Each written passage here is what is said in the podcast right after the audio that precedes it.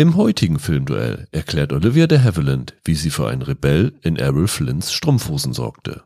Wir verraten, warum Rapunzel im Originaltitel nicht Rapunzel heißen durfte und wie der Trick mit dem gespaltenen Pfeil funktionierte. Und wir klären auf, welches französische Schloss neu verföhnt wurde und wie die Abenteuer von Robin Hood sowohl Indiana Jones als auch Star Wars beeinflusst hat. Viel Spaß mit der heutigen Folge.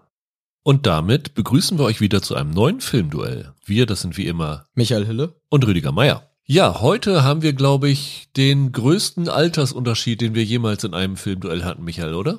Äh, ja, 72 Jahre? Ich glaube, vorher war das längste bei Anruf Mord und nicht auflegen. Da waren aber, glaube ich, nur so 50 Jahre dazu. Ja, genau. Und wir haben uns trotzdem gedacht, na lass uns doch mal die Abenteuer von Robin Hood von 1938 mit Errol Flynn raussuchen. Ein Film, den wir beide sehr lieben, Michael. Ja, ehemals deutscher Titel, glaube ich, König der Vagabunden. Ne? Ja, stimmt. Jetzt heißt er ja dann wie im Englischen die vielen Abenteuer. Ja, ja. Und als anderen Film haben wir uns einen Animationsfilm mal wieder rausgesucht, so wie damals mit Toy Story und Lethal Weapon haben wir es jetzt mit Rapunzel verbunden. Im Deutschen mit dem wirklich legendär dämlichen Zusatz neu verföhnt. Legendär, wirklich. Also, was die beim Verleih manchmal nehmen, das hätte ich auch gerne.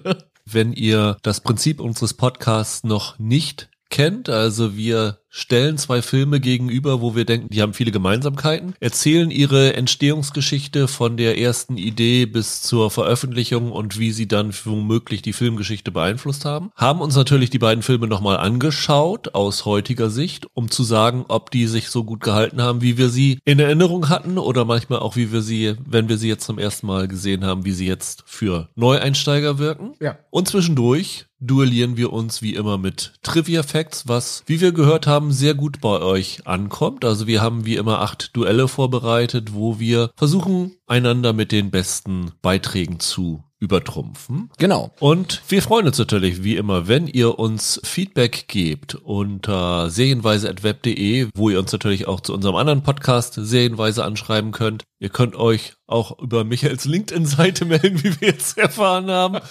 Also ja, genau. Feedback nehmen wir auf allen möglichen Arten und Weisen entgegen. Wir freuen uns natürlich vor allen Dingen, wenn ihr uns abonniert, wenn ihr uns bewertet bei den Podcast-Anbietern eurer Wahl und wenn ihr uns natürlich weiterempfehlt an Freunde, Familie und Bekannte. Wir sind auch langsam so am Ende der Staffel, Michael, weil wir dann doch ziemlich viel Recherche für diese Podcast betreiben müssen und das im Zwei-Wochen-Rhythmus nicht ganz so zu halten ist, ohne vorzuproduzieren. Nee, das stimmt. Der Podcast ist wirklich sehr aufwendig, aber wir hoffen natürlich, dass sich der Aufwand für euch am Ende lohnt mit all den Infos, genau. mit denen wir euch versorgen. Lass uns doch wie immer, Michael, am Anfang erklären, warum wir uns für diese beiden Filme entschieden haben. Ich habe ja gerade gesagt, es sind 72 Jahre Unterschied zwischen diesen beiden Filmen, aber das Lustige ist ja, dass die ersten Ideen für die Filme ironischerweise fast zur gleichen Zeit da gewesen sind. Das ist richtig. Dein Robin Hood Film ist ja so 36, 37 dann entstanden, kurz bevor Ja, 35 hatten sie die erste Idee dafür, glaube ich. Genau. Und Rapunzel als klassisches Gebrüder Grimm Märchen zu verfilmen, war eine Idee, die Walt Disney kam direkt nachdem Schneewittchen 1937 in den Kinos erschien. Also man arbeitete da schon an Pinocchio und dann ging es natürlich darum, was will man als nächstes machen, hat sich natürlich Märchenstoffe angeguckt und Rapunzel war mit eine der beliebtesten Ideen bei Herrn Disney selbst, ja. Ich glaube, das war so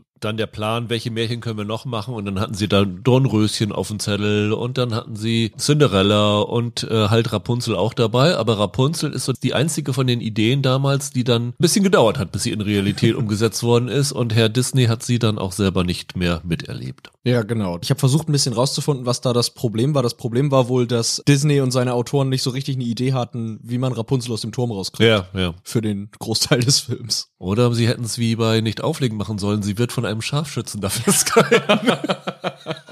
Eine andere Gemeinsamkeit ist natürlich, dass beide Filme und beide Stoffe auf Volkssagen basieren. Robin Hood ist ja nun ein sehr bekanntes Folktale, wie man so schön im Englischen sagt, das dann ja seit dem Mittelalter schon erzählt wurde und immer wieder variiert worden ist in ihren Ausdeutungen. Und Rapunzel klassische Gebrüder Grimm Geschichte, aber die haben das ja auch nur niedergeschrieben von so Geschichten, die sich dann immer mündlich weitererzählt worden sind. Ja, genau, die Gebrüder Grimm haben ja viele ihrer Märchen mehr oder minder abgewandelt abgeschrieben bei einem italienischen Autoren, Giambattista Basile. Rapunzel basiert ziemlich eindeutig auf seinem Märchen Petrosinella oder im deutschen Petersilien. Ich glaube, ein Märchen, das, lass mich lügen, 1605 oder so erschienen ist. Also ist eine sehr alte Geschichte. Allerdings Robin Hood schlägt das um ein paar Jahrhunderte. Ich glaube, die ersten Robin Hood-Geschichten sind schon so 11. bis 12. Jahrhundert aufgetaucht. Der ist schon eine Zeit lang unterwegs. Und eine andere Gemeinsamkeit, die ich gar nicht so parat gehabt hatte, ist, dass beide Filme zu der Zeit, als sie produziert worden sind, für ihr Studio der teuerste Film aller Zeiten gewesen sind. Die Abenteuer von Robin Hood war damals der erste Warner-Film, ich glaube sogar der erste Film insgesamt, der mehr als zwei Millionen Dollar im Jahr 1938 natürlich eine ganz andere ja. Marke gekostet hat. Und Rapunzel hat wie viel gekostet? 260 Millionen US-Dollar. Ist das nicht bis heute immer noch der teuerste Animationsfilm aller Zeiten?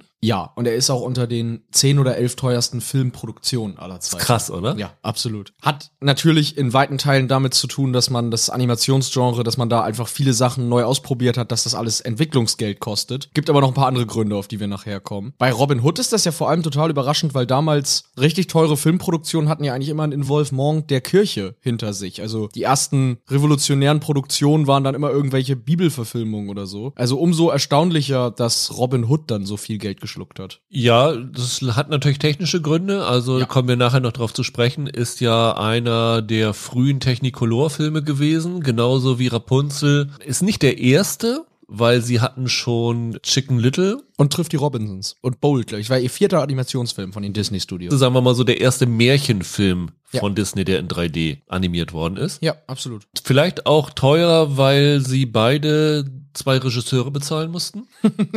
ja. Hat ein bisschen andere Gründe. Also Nathan Greno und Byron Howard von Rapunzel waren nicht von Anfang an, aber die wurden gemeinsam eingestellt, haben das Ganze zusammen auf die Beine gestellt. Waren auch ein bereits etabliertes Regieduo im Hause Disney. Ja. Und bei die Abenteuer von Robin Hood waren William Keeley und Michael Curtis im Vorspann und Abspann als Regisseure aufgeführt. Die haben aber nicht gleichzeitig gearbeitet, sondern der eine hat den anderen abgelöst. Also da kommen wir später auch nochmal drauf zu sprechen. Michael Curtis, der spätere Casablanca-Regisseur. Ja, Casablanca wird heute noch öfter fallen, glaube ich.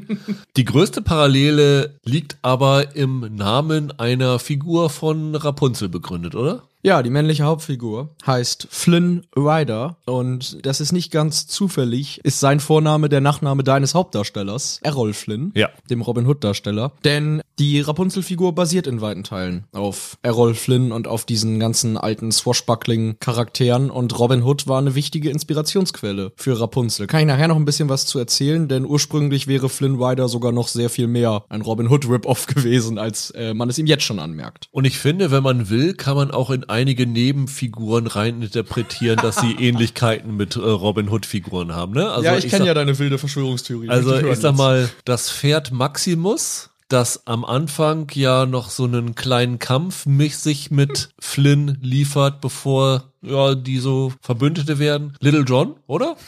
am Anfang das Stockduell und dann werden sie beste Freunde. Ja, nicht nur das. Ich glaube, es gibt vor allem eine ganz große Szene in Rapunzel, die ist sehr direkt aus Robin Hood entnommen. Also es gibt diesen großen Ausbruch von Robin Hood in, in deinem Film bei mir Flynn aus dem Schloss, kurz vor seiner jeweiligen Hinrichtung und dann eben organisiert von den Banditen aus dem Walde. In beiden Fällen dann angeführt bei dir von Little John, bei mir von Maximus. Das ist eine Szene, bei der ich dann sofort gedacht habe, oh ja, da ist sehr viel Robin Hood drinne. Dann hat Rapunzel ihr Chamäleon namens Pascal. Ja. Buntes Chamäleon. Das bunte Chamäleon bei Robin Hood ist natürlich Will Scarlett, der ja, immer mit seinen äh, roten Klamotten da hervorsticht im Wald, wo ich mich die ganze Zeit gefragt habe, wenn der sich hinter den Blättern versteckt, das sieht doch jeder, dass da jemand hinter ist. Ja, voll. Und die sind beide eigentlich so der lustige Sidekick in dem Film. Mhm. Also da sehe ich mhm. eine Parallele. Natürlich Rapunzel und Marion, Königstochter, verlieben sich ineinander. Natürlich ganz, ganz eindeutig. Und ich habe noch gedacht, als ich jetzt nochmal Robin Hood gesehen habe, am Ende gibt es diese Szene, wo Much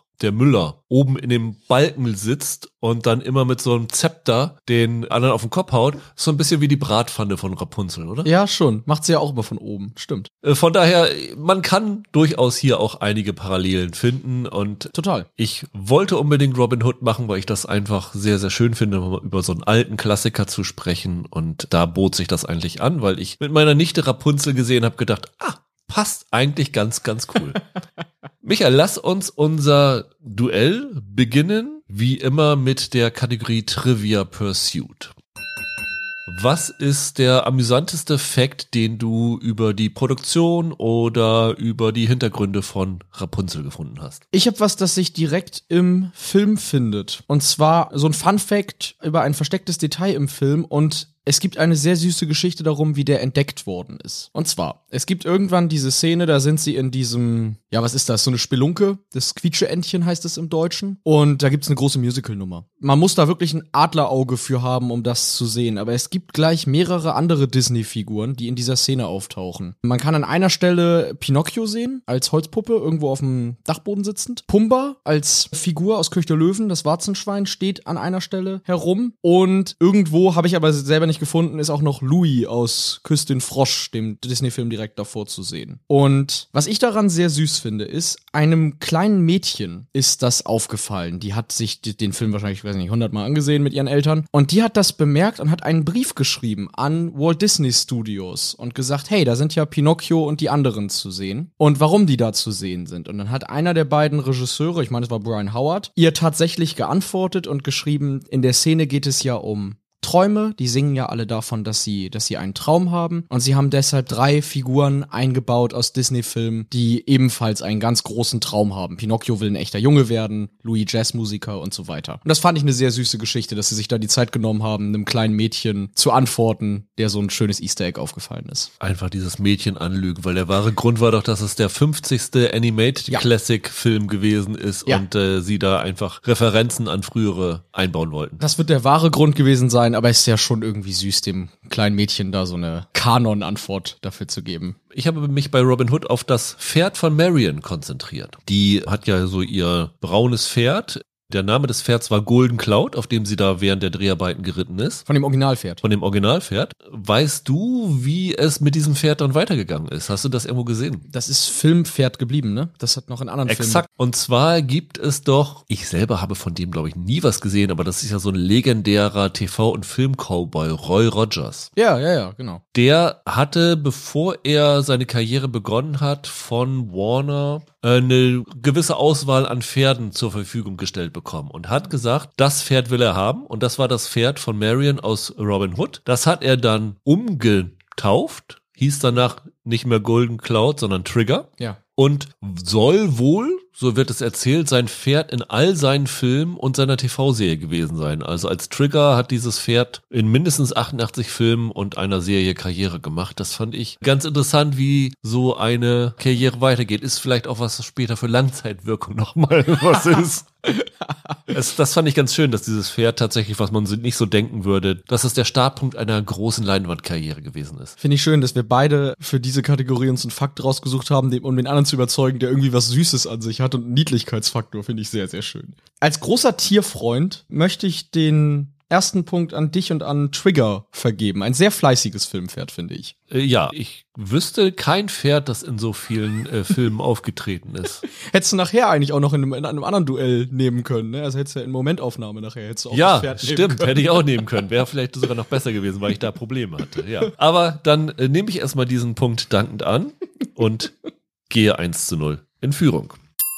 Kommen wir zur Entstehungsgeschichte dieser Filme und den Aspekt Drehbuch erstmal. Das ist natürlich bei Animationsfilmen, haben wir damals schon äh, gemerkt, relativ schwierig zu unterteilen in den verschiedenen Produktionsphasen. Leg doch mal los. Wie ist Rapunzel entstanden? Du hast ja schon gesagt, es hat eine fast 70-jährige Vorgeschichte. Ja, Märchenfilme liefen bei Disney immer gut. Das heißt, man hat über die Jahrzehnte immer wieder überlegt, Rapunzel anzufassen. In den 50ern gab es die Idee, es gab in den 70ern mal die Idee. Und als dann in den 90ern die große Disney-Renaissance losging mit Schön und das Biest und Mulan und Glöckner von Notre Dame und so weiter, hatte man dann auch Überlegungen angestellt, dahin wieder zurückzukehren. Und der erste, der sich da so ein bisschen wieder den Hut für aufgesetzt hat, war Glenn Keane im Jahr 1996. Das war damals Disneys leitender Animator. Der hatte das als Idee vorgeschlagen, dass man sich wieder so einen großen Märchenfilm vornimmt. Und das erste Mal richtig gepitcht nach einigen Jahren Arbeit hat er das 2001 an Michael Eisner. Das war der damalige Disney-Chef. Und Eisner fand die Idee gut, hatte aber eine Anmerkung, nämlich wenn sie Rapunzel machen, dann computeranimiert und nicht in klassischem Zeichentrick. Grund lag natürlich auf der Hand. Pixar hatte gerade mit Toy Story und Toy Story 2 große Erfolge gefeiert und auf einmal gab es ja auch einen Konkurrenten auf dem Markt, nämlich DreamWorks, die mit Shrek den ersten Oscar in der neu eingeführten Kategorie bester Animationsfilm gewonnen haben. Und dann war man bei Disney natürlich hellhörig und wollte sich auch auf dem Gebiet ausprobieren. Und ich glaube, angekündigt hat man den Film dann irgendwann 2003 noch unter einem anderen Titel, Rapunzel Unbraided. War, glaube ich, mal der erste Titel, mit dem man das Projekt verkündet hat. Also ungeflochten heißt es, glaube ich, ne, auf Deutsch? Genau, ja, genau, ungeflochten. Man hat es dann tatsächlich als computeranimierten Spielfilm angekündigt und Keen hat mal später erzählt, in diesem Produktionsstatus war der Film Shrek sehr ähnlich. Also es wäre so eine Semi-Parodie auf Märchen gewesen, so wie Shrek das eben auch ist. Und die ursprüngliche Idee für den Film war, er hätte im heutigen San Francisco gespielt. Es wäre um zwei Teenager gegangen, Claire und Vince, die in San Francisco leben und dann, keine Ahnung wie, in eine Märchenwelt stolpern und dabei die Körper von Rapunzel und dem Prinzen bewohnen. Also Rapunzel und der Prinz selber wären dafür zu einem Eichhörnchen und einem Hund verwandelt worden, während die Teenager dann in ihren Märchenkörpern stecken. Das klingt ein bisschen, als ob sie sich da so halbwegs für verwünscht wieder dran zurückerinnert hätten, oder? Ja, tatsächlich ist Enchanted, der kam, glaube ich, 2007, 2008 raus. Ja. Ungefähr zur selben Zeit in der Pre-Production gewesen. Und am Ende war so ein bisschen Enchanted der Grund, warum man Rapunzel anders aufgebaut hat, weil man sich nicht wiederholen wollte. Und auf jeden Fall,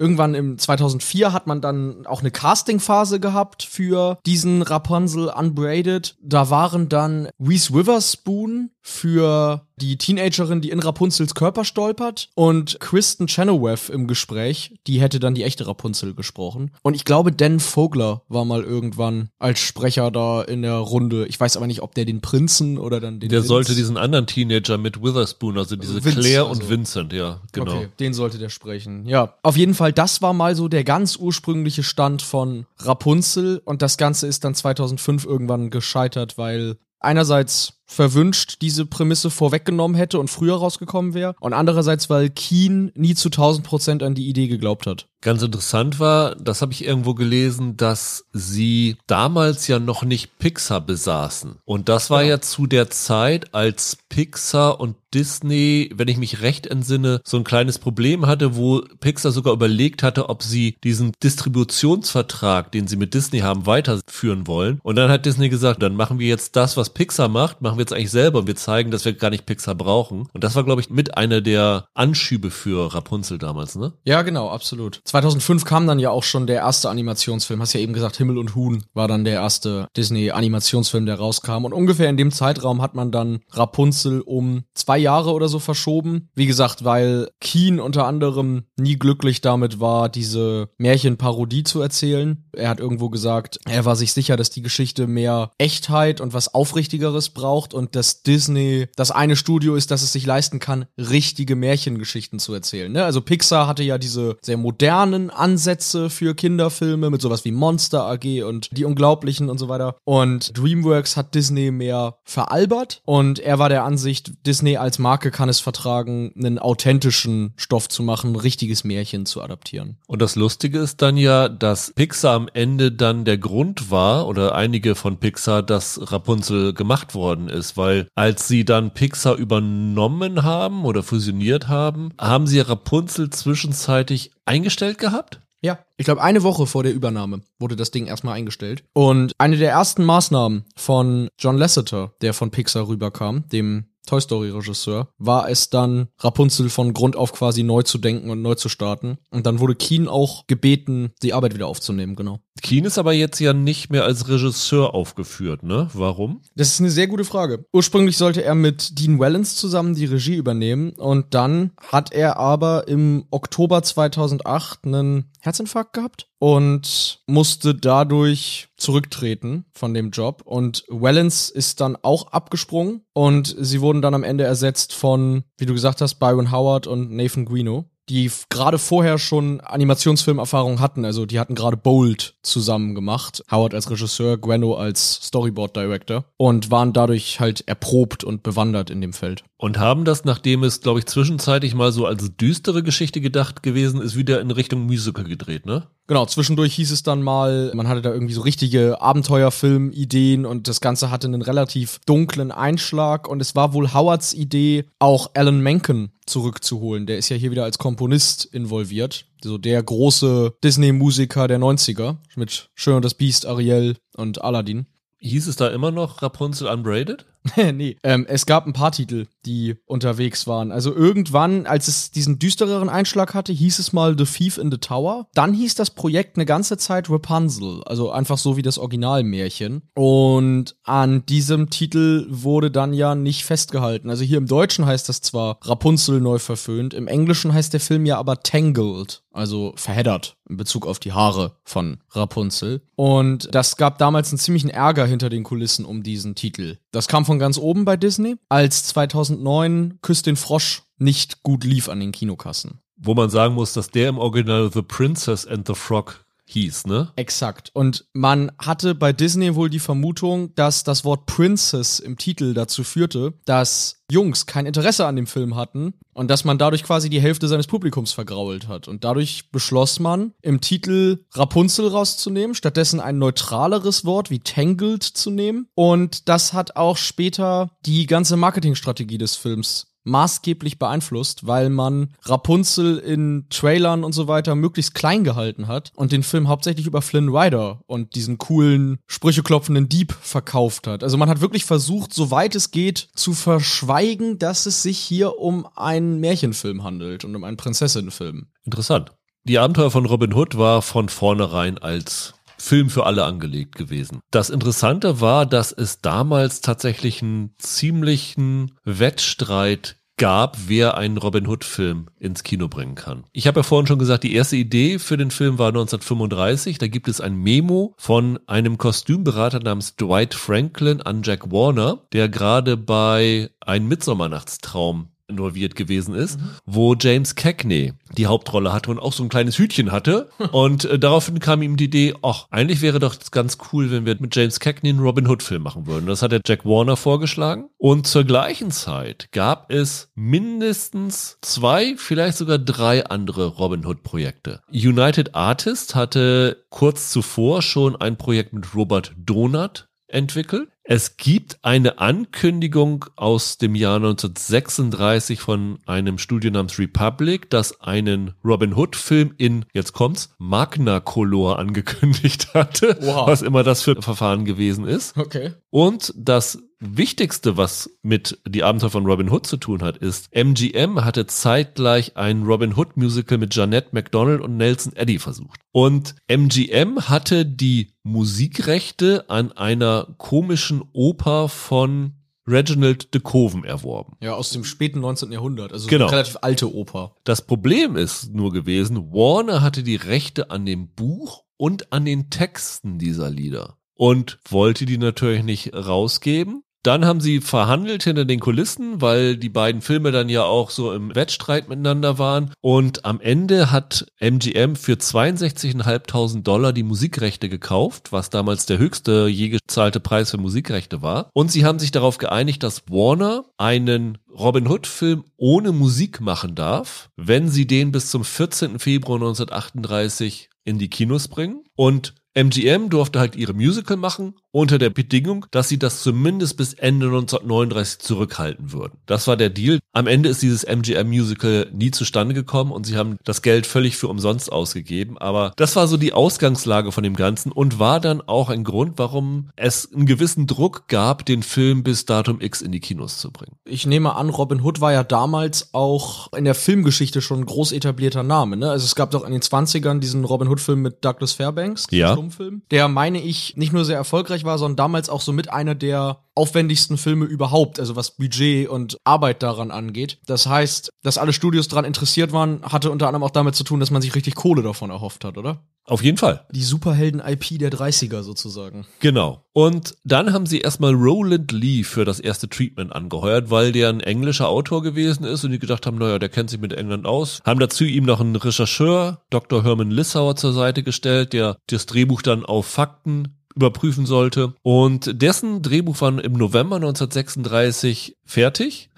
Einige Fakten, die dann der Lissauer rausgenommen hat, war unter anderem, dass Lee behauptet hatte, es würden damals in Schilling gezahlt, es gab's noch nicht, dass die Engländer Tee trinken würden, das damals auch noch nicht Tatsache war und solche Dinge. Das Problem war nur, dass Hal Wallace, der Produzent von Warner, das Drehbuch gar nicht so gut fand, weil ihm diese Romanze zu schnell gewesen ist zwischen Robin und Marion. Hatte den Grund darin, weil der Roland Lee eigentlich Marion überhaupt nicht im Film haben wollte. Er hat gesagt, die sei erst viel später zur Robin Hood Legende dazugekommen, was tatsächlich auch stimmt. Und Frauen hätten in dieser Geschichte nichts zu suchen und war da völlig widerwillig. Und dann hat aber die Chefetage gesagt, nee, sorry, also Marion muss präsenter werden, das muss ausgebaut werden. Mit anderen Worten, der hatte keinen Bock auf einen Liebesfilm. Genau. Ja. Und das Interessante ist, dass sie dann ja in dem Film so eine Dreiecksgeschichte gemacht haben, weil der Guy von Gisborne ja auch auf Marion scharf war. Und das wiederum haben sie aus dieser komischen Oper von The Coven ja. Smith übernommen, weil das dort wohl zum ersten Mal aufgetaucht ist und das fanden sie ganz interessant dafür. Ja, ich weiß nicht, hast du den Douglas Fairbanks Film mal gesehen? Ja, den habe ich mal gesehen, ganz früher. Weil da ist der Guy von Gisborne ja auch schon der eigentliche eigentliche Schurke und gar nicht unbedingt Prinz John. Und da ist Lady Marion am Ende auch eingesperrt und so weiter. Das ist, glaube ich, etwas, das gab es in keiner Sage und auch in dem Fairbanks-Film noch nicht, dass äh, der Gisburn auch Interesse an Marion als Frau hat. Ich glaube, das ist wirklich etwas, das müssten die sich für diesen Film zum ersten Mal ausgedacht haben. Und etwas, das seitdem aber immer Teil des Mythos ist. Also es gibt so viele spätere Robin Hood-Adaptionen, die diesen Aspekt beibehalten. Aber ich glaube, das hat sich der Errol Flynn-Film zum ersten Mal ausgedacht, ne? Letztendlich haben sie dann den Roland Lee rausgeschmissen, weil weil dem Wallace auch die Dialoge zu schwurbelnd waren. Dann haben sie Norman Reilly Rain im April 1937 beauftragt, das Drehbuch umzuschreiben und ihm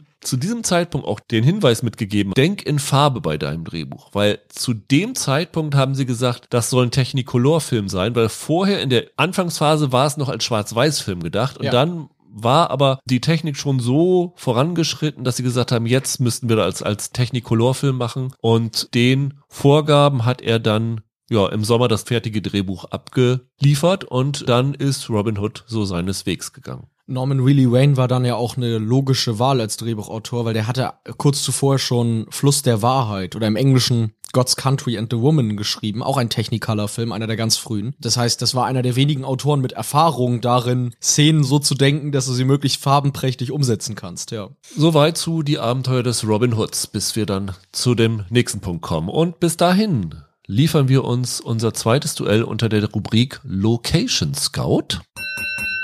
Ja, da hast du mir was aufgebürdet jetzt. Ja, ich habe mich sozusagen dafür revanchiert, dass ich für Toy Story damals verzweifelt bin, dass ich keine Location finden konnte und mich dann für den Pizza Planet entschieden habe. Hast du dann für Rapunzel neu verföhnt was gefunden? Tatsächlich schon. Und zwar die große Location im Film das Schloss, wo Rapunzels Eltern drinne wohnen. Das ist nicht exakt, aber sehr deutlich inspiriert durch Mont Saint-Michel in der Normandie. Das ist eine Insel mit einem Kloster. Ich weiß nicht, warst du schon mal in Normandie? Hast du das schon mal gesehen? Ich war mit fünf Jahren da, kann mich nicht mehr Nein. bewusst daran erinnern, aber es gibt noch ein Schwarz-Weiß-Foto, zumindest von dieser Insel, ja. Ach was. Auf jeden Fall, wenn man das mal sich im Internet anguckt oder selber mal da ist, man sieht das sofort, dass das für Rapunzel die Inspirationsquelle war. Es gibt ja wirklich erstaunliche Parallelen Parallelen. Ist wahrscheinlich ein schöner Ort, wenn man im Urlaub irgendwie in Frankreich ist, da mal hinzufahren. Die Bucht, in der sich diese Insel befindet, soll die stärkste Gezeitenströmung Europas haben. Ist also auch deshalb ein interessanter Trip. Und sowohl die Bucht als auch die Insel und das Kloster sind Weltkulturerbe der UNESCO. Also eine sehr würdige Inspiration für so ein Märchenschloss in einem großen Disney-Film. Ich habe für Robin Hood mich natürlich für einen der Wälder entschieden. Am liebsten hätte ich Busch Gardens genommen. Das ist der Drehort, wo das Turnier gefilmt worden ist. Und das war damals ein ganz beliebter Drehort. Da haben sie unter anderem auch vom Winde verweht ein Jahr später gedreht. Das Problem ist nur, es gab dort in der Nähe eine Brauerei, nämlich Anhäuser Busch Deswegen heißt es auch Busch Gardens. Die haben eine Parallele. Und die wollten eine Erweiterung machen. Und dann haben sie 1979 diesen Busch Gardens geschlossen, damit die Brauerei halt expandieren kann. Und Busch Gardens kann man heute nicht besichtigen. Deswegen musste ich was anderes nehmen. Und dann hatte ich erst gedacht, haha, ich nehme Sherwood Forest. Und zwar nicht den in England, sondern Sherwood Forest in Los Angeles, wo ja. sie auch gedreht haben. Der ja so heißt, weil dort 1922 der Douglas Fairbanks Film gedreht worden ist. Richtig. Das haben sie nur für Nachdrehs benutzt. Also das ist jetzt nicht so ein Hauptding. Und letztendlich die Hauptdreharbeiten, die noch William Keeley geleistet hatte, waren in Bidwell Park in Chico, also ein bisschen nordöstlich von San Francisco. Und das ist einer der größten öffentlichen Parks der USA. Ist 1905 gegründet worden, ist ein Freizeitparadies für Wandern, Angeln, alles mögliche Radfahren kannst du da machen und ist so richtig ein Riesengelände mit fast 1000 Hektar, also immens. Da kann man sich richtig austoben und man muss wahrscheinlich ein bisschen suchen, um noch die Locations zu finden, wo das gedreht worden ist, aber mit ein bisschen Mühe kann man das sicherlich dort entdecken und das ist ein schöner Ausflugsort, würde ich sagen. Glaube ich sofort. Ich würde allerdings in diesem Fall sagen, ich glaube, echtes Märchenschloss schlägt US-Park, oder? Ich sag mal, es ist ein Mitleidspunkt für dich, weil die Herausforderung für dich so viel größer war und dass du da sowas rausgefunden hast, ist das in Ordnung, dann gleichst du auf eins zu eins aus. Cool. Kommen wir zum Casting der Filme. Soll ich mal den Anfang machen diesmal? Ja, sehr gerne. Ich habe ja eben schon gesagt, dass James Cagney ursprünglich von dem Dwight Franklin der Vorschlag gewesen ist als Robin Hood. Und in dem Zuge haben sie auch einen Mann namens Guy Kibby als Bruder Tuck angekündigt im August 1935. Also es ging offiziell durch die Presse, dass sie halt diesen Film machen wollten mit Cagney und dem Guy Kibby. Und dann gab es aber Streitereien zwischen Cagney und Warner, weil okay Cagney hatte wohl in seinem Vertrag eine Klausel, dass er in seinen Filmen immer als erstes genannt werden musste. Und dann gab es einen Film, der hieß Ceiling Zero und dort hat ein anderer Top Billing, also über ihm bekommen. Und dann hat er gesagt, ne, ich arbeite nicht länger für Warner. Man muss sagen, Gott sei Dank, oder? Ich meine, kannst du dir James Cagney als Robin Hood vorstellen? Der hat doch eigentlich immer so Gangstertypen gespielt. Zumindest zu dem Zeitpunkt. Wobei er schon relativ agil gewesen wäre, das könnte ich mir schon vorstellen. Die Frage ist nun, ob er das Charisma für so einen, ja, so einen Helden gehabt hätte, ja. Er hatte doch so ein hartes Gesicht und so, also, ja gut. Und das andere Problem war, sie haben ja immer vor allen Dingen zu der damaligen Zeit Schauspieler und Schauspielerinnen angeheuert, die bei dem Studio fest unter Vertrag waren. Es gab ja diese Contract Players, wie es hieß. Und dieser Guy Kibby war mittlerweile nicht mehr bei Warner unter Vertrag, das heißt, der war auch weg, das heißt, sie haben nochmal wieder von vorne angefangen. Und gerade in der Produktionsphase beim Casting ist Captain Blood erschienen. Das war ja so der erste Film, der so Errol Flynn auf die Landkarte gebracht hat. Im Deutschen unter Piratenflagge. Ja. Das Lustige ist, dass der Film ja von äh, Michael Curtis inszeniert worden ist und der Film auch der Grund ist, warum Michael Curtis nicht Regie geführt hat hier erstmal, weil nämlich Flynn und Curtis sich bei den Dreharbeiten wohl mächtig in den Haaren hatten. Also Curtis hat sich beschwert, dass er so schlecht mit dem Schwert war und dass er so unzuverlässig gewesen sei und Flynn hatte wohl auch Animositäten. Angeblich sollen die daherrühren, dass Flynns Ehefrau früher mal was mit Curtis gehabt haben soll. Das soll so der Ursprung von dem Ganzen gewesen. Ja, habe ich auch gelesen. Auf jeden Fall haben sie dann Anfang Februar 36 in Variety sein Casting bekannt gegeben. Irgendwo wurde genannt, Douglas Fairbanks Jr. sei im Gespräch gewesen, hatte aber abgelehnt, weil er nicht offensiv in den Spuren seines Vaters wandeln wollte. Das habe ich aber nirgendwo gefunden. Also ich glaube, das ist eher so eine Legende. Als Regisseur haben sie dann William Keeley angeheuert, der zuvor mit Flynn Der Prinz und der Battleknabe gedreht hatte. Also Flynn war sehr bemüht darum, den zu haben, weil die haben sich gut verstanden. Keeley war auch ein großer, also ein erfolgreicher Regisseur. Ja. Und Olivia de Havilland war auch in Unterpiratenflagge. Sie hatten aber andere Alternativen. Anita Luise soll in der Hauptrolle im Gespräch gewesen sein. Die war sogar in dem Film Der Verrat des Surat Khan für die Hauptrolle vorgesehen, die dann aber auch damals Olivia de Havilland bekommen hatte und jetzt hat sie hier wieder gegen Olivia de Havilland verloren gehabt. Und es soll einen Screentest noch mit einer Schauspielerin namens Jean Muir gegeben haben. Das Pikanteste ist, es gibt sehr, sehr viele Memos aus der Zeit, die erhalten sind, die so von den Studioverantwortlichen hin und her geschickt worden sind. Und angeblich soll jemand anderes anderes für die Hauptrolle schon gecastet gewesen sein, aber die ist schwanger geworden. Und in diesen Dokumenten, die es gibt, ist der Name der Schauspielerin geschwärzt worden. Das heißt, keiner weiß, wer es gewesen ist, aber Olivia de Havilland ist dann eingesprungen aufgrund des Verhältnisses zu Errol Flynn. Und die restlichen sind entweder Warner-Vertragsschauspieler gewesen oder sogenannte Freelancer, also Leute, die bei keinem Studio unter Vertrag gewesen sind. Basil Rathbone, der ja den Guy von Gisborne spielt, soll damals angeblich 6000 Dollar die Woche bekommen haben, was ziemlich viel war. Ich würde fast sagen, der hat mehr verdient als Errol Flynn fast. Der Will Scarlett sollte von David Niven gespielt werden. Den haben sie erst gecastet. Der war nur zu der Zeit in England, konnte nicht kommen.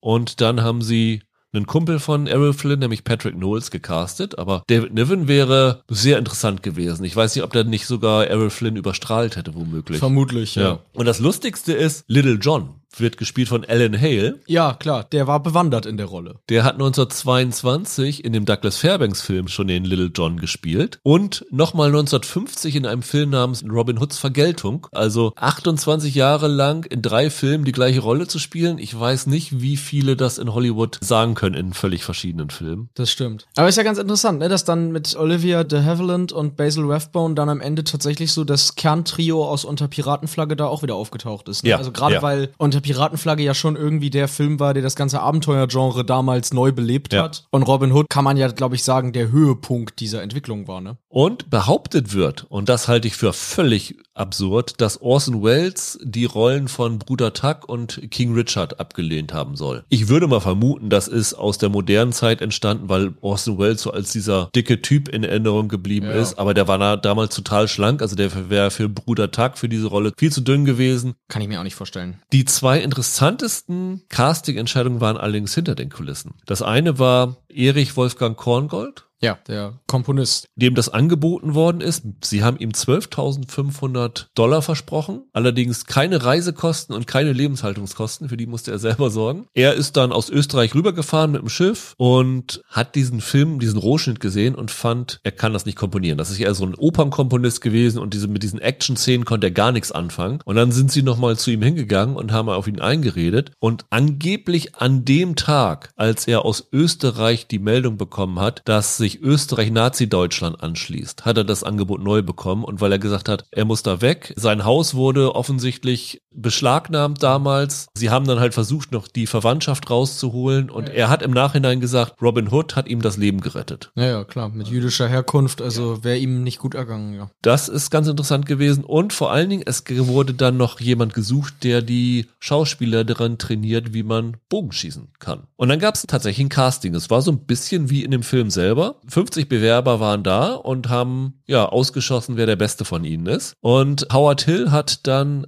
von 13 Pfeilen neunmal ins Bulleye getroffen Alter Schwede. und wurde dann angestellt, die anderen Schauspieler auszubilden und hat im Film selber die ganzen Trickschüsse gemacht. Das Interessante ist, er wird, glaube ich, im Abspann als der Typ erwähnt, den Robin Hood in dem Duell besiegt am Ende. Das Lustige ist, der hat sich sehr schnell mit Errol Flynn angefreundet und die sind während der Drehpausen auf Jagd gegangen und wurden dann verhaftet, als Errol Flynn wohl illegal einen Fasan geschossen haben soll und Okay. mussten dann für 25 Dollar ausgelöst werden. Klingt jetzt mal erstmal wenig, aber war natürlich wahrscheinlich damals noch eine, ein bisschen mehr. Das ist so die Geschichte, wie Howard Hill zum Bogenschussexperten geworden ist. Als Comic-Fan kann ich da noch einhaken. Es gibt in den DC-Comics einen Superhelden namens Green Arrow, so ein Bogenschütze, der so ein paar Batman-Parallelen hat. Ja. Und der nennt seine Pfeile alle Howard. Und das ist eine Anspielung an Howard Hill tatsächlich. Der Ach, wie lustig. mit inspiriert, die, den Comichelden, ja. Wie war es bei Rapunzel mit dem Casting? Gab es zu Mandy Moore und Zachary Levi Alternativen? Ja, ja, also die haben für Rapunzel ein großes Casting gemacht, um die richtigen Leute zu finden, die das sprechen. Und da sind die unterschiedlichsten Leute haben vorgesprochen. Ich glaube, die bekanntesten Namen, die beide für die Rapunzel-Rolle vorgesprochen haben und die das sehr öffentlich drüber sprechen, sind sowohl Kristen Bell als auch Idina Menzel, die dann beide drei Jahre später ja die Schwestern Anna und Elsa in die Eiskönigin geworden sind. Das finde ich eine ganz schöne Geschichte. Also die sind beide sehr gut angekommen beim Casting, aber sie waren beide nicht ganz das, was man gesucht hat. Und bei die Eiskönigin hat es dann für beide geklappt. Das kommt bei Disney wohl auch relativ häufig vor, dass man die Leute recycelt, die man gefunden hat. Und ansonsten, wen man mal ursprünglich im Gedanken hatte und anfragen wollte, war Natalie Portman. Die hat man auch als grobes Vorbild bei den ersten Storyboard-Zeichnungen für die neue Version dann, als es nicht mehr unbraided war, verwendet. Dass sie tatsächlich vorgesprochen hat, findet sich aber nirgendwo. Also das ist, da bin ich mir nicht sicher, ob das passiert ist. Am Ende ist es dann für Rapunzel ja Mandy Moore geworden. Die hatte gerade schon mit einer Disney-Tochterfirma Disney Toon gearbeitet und bei Bärenbrüder 2 war sie als Sprecherin dabei. Die ist ja damals schon relativ bekannte Singer-Songwriterin gewesen. Hat es immer mal wieder versucht, eine Disney-Prinzessin zu werden. Das hat sie mal erzählt, war so ein Kindheitstraum. Ich meine, klar, die hat dann mal auch irgendwo sehr viel über das Casting erzählt. Also sie hat gesagt, sie mussten ein Lied vorbereiten und verschiedene Szenen sprechen, nicht nur aus dem Rapunzel-Skript, sondern auch aus anderen Disney-Filmen, also andere Prinzessinnen-Szenen. Wohl irgendwie eine Szene aus Cinderella mussten sie sprechen und eben Songs vortragen und so weiter. Die eigentlich sehr schwer zu castende Rolle war Flynn Rider. Das fing schon damit an, dass man quasi bis zum Casting gar nicht so eine genaue Vorstellung hatte, was für ein Typ der Flynn Rider eigentlich sein soll. Diese Figur ist durch mehrere Entwicklungsstufen gelaufen. Ganz ursprünglich war er mal ein Prinz der selber mit Banditen verkehrt und da so ein bisschen rebelliert gegen den Vater. Das war mal so ganz am Anfang die Idee. Hat man dann verworfen und dann war er einige Zeit als eine Rolle gedacht namens Bastian, ein Bauer, der irgendwie in jungen Jahren verwaist ist und sich jetzt als Dieb betätigt und der Anführer einer Diebesbande im Wald ist und als Banditenprinz bezeichnet wird, was für mich erstmal ein bisschen nach Robin Hood klingt. Also ich glaube, wir sind so ein bisschen auf die Idee gekommen, sich da an Robin Hood zu orientieren. Dann hat sich das Ganze geändert, als man eine Mitarbeiterumfrage gemacht hat. Man wollte, dass dieser Flynn oder damals noch Bastian so ein richtig cooler Abenteuerheld ist und hat innerhalb aller weiblichen Angestellten bei Disney in Kalifornien eine Umfrage gemacht, was einen gut aussehenden Mann ausmacht damit man dann eben seine Augenfarbe, Haarfarbe, seinen Körperbau und so gestalten kann. Dann sind Namen wie Hugh Jackman, Gene Kelly, David Beckham sind häufiger gefallen. Da ist doch nur eine Stimme zu hören, ist doch egal, wie der Sprecher aussieht. Man wollte erst eine Vorstellung davon haben, was für ein Typ der ist und wie genau der charakterlich angelegt ist, bevor man den Sprecher castet. Achso, ich dachte, die hätten auch so Stimmproben gemacht. Wer hört sich für euch sexy an oder so? Nee, das haben sie nicht gemacht. Das haben sie wohl nicht gemacht. Am Ende war es dann tatsächlich so, dass der Typ, der dabei rauskam, die Art und Weise, wie der dann aussah, die bei Disney die Animatoren ein wenig an Leute wie zum Beispiel Errol Flynn erinnert hat, was dann mit der Grund war, warum die Rolle dann umbenannt wurde. Und was dann passiert ist, ist, man hat sich dann so ein bisschen vom Aussehen der Figur inspirieren lassen und gesagt, komm, wir machen den noch ein bisschen verwegener. Wir machen den, wir treiben den ein bisschen noch in eine andere Richtung. Und als charakterliche Inspiration hat man dann fürs Casting vor allem gesagt, stellt euch den als so einen Han Solo Indiana Jones Typen vor. Als so einen verwegenen, coolen Helden. Nur ein bisschen trottliger. Und dann hat man Leute gecastet.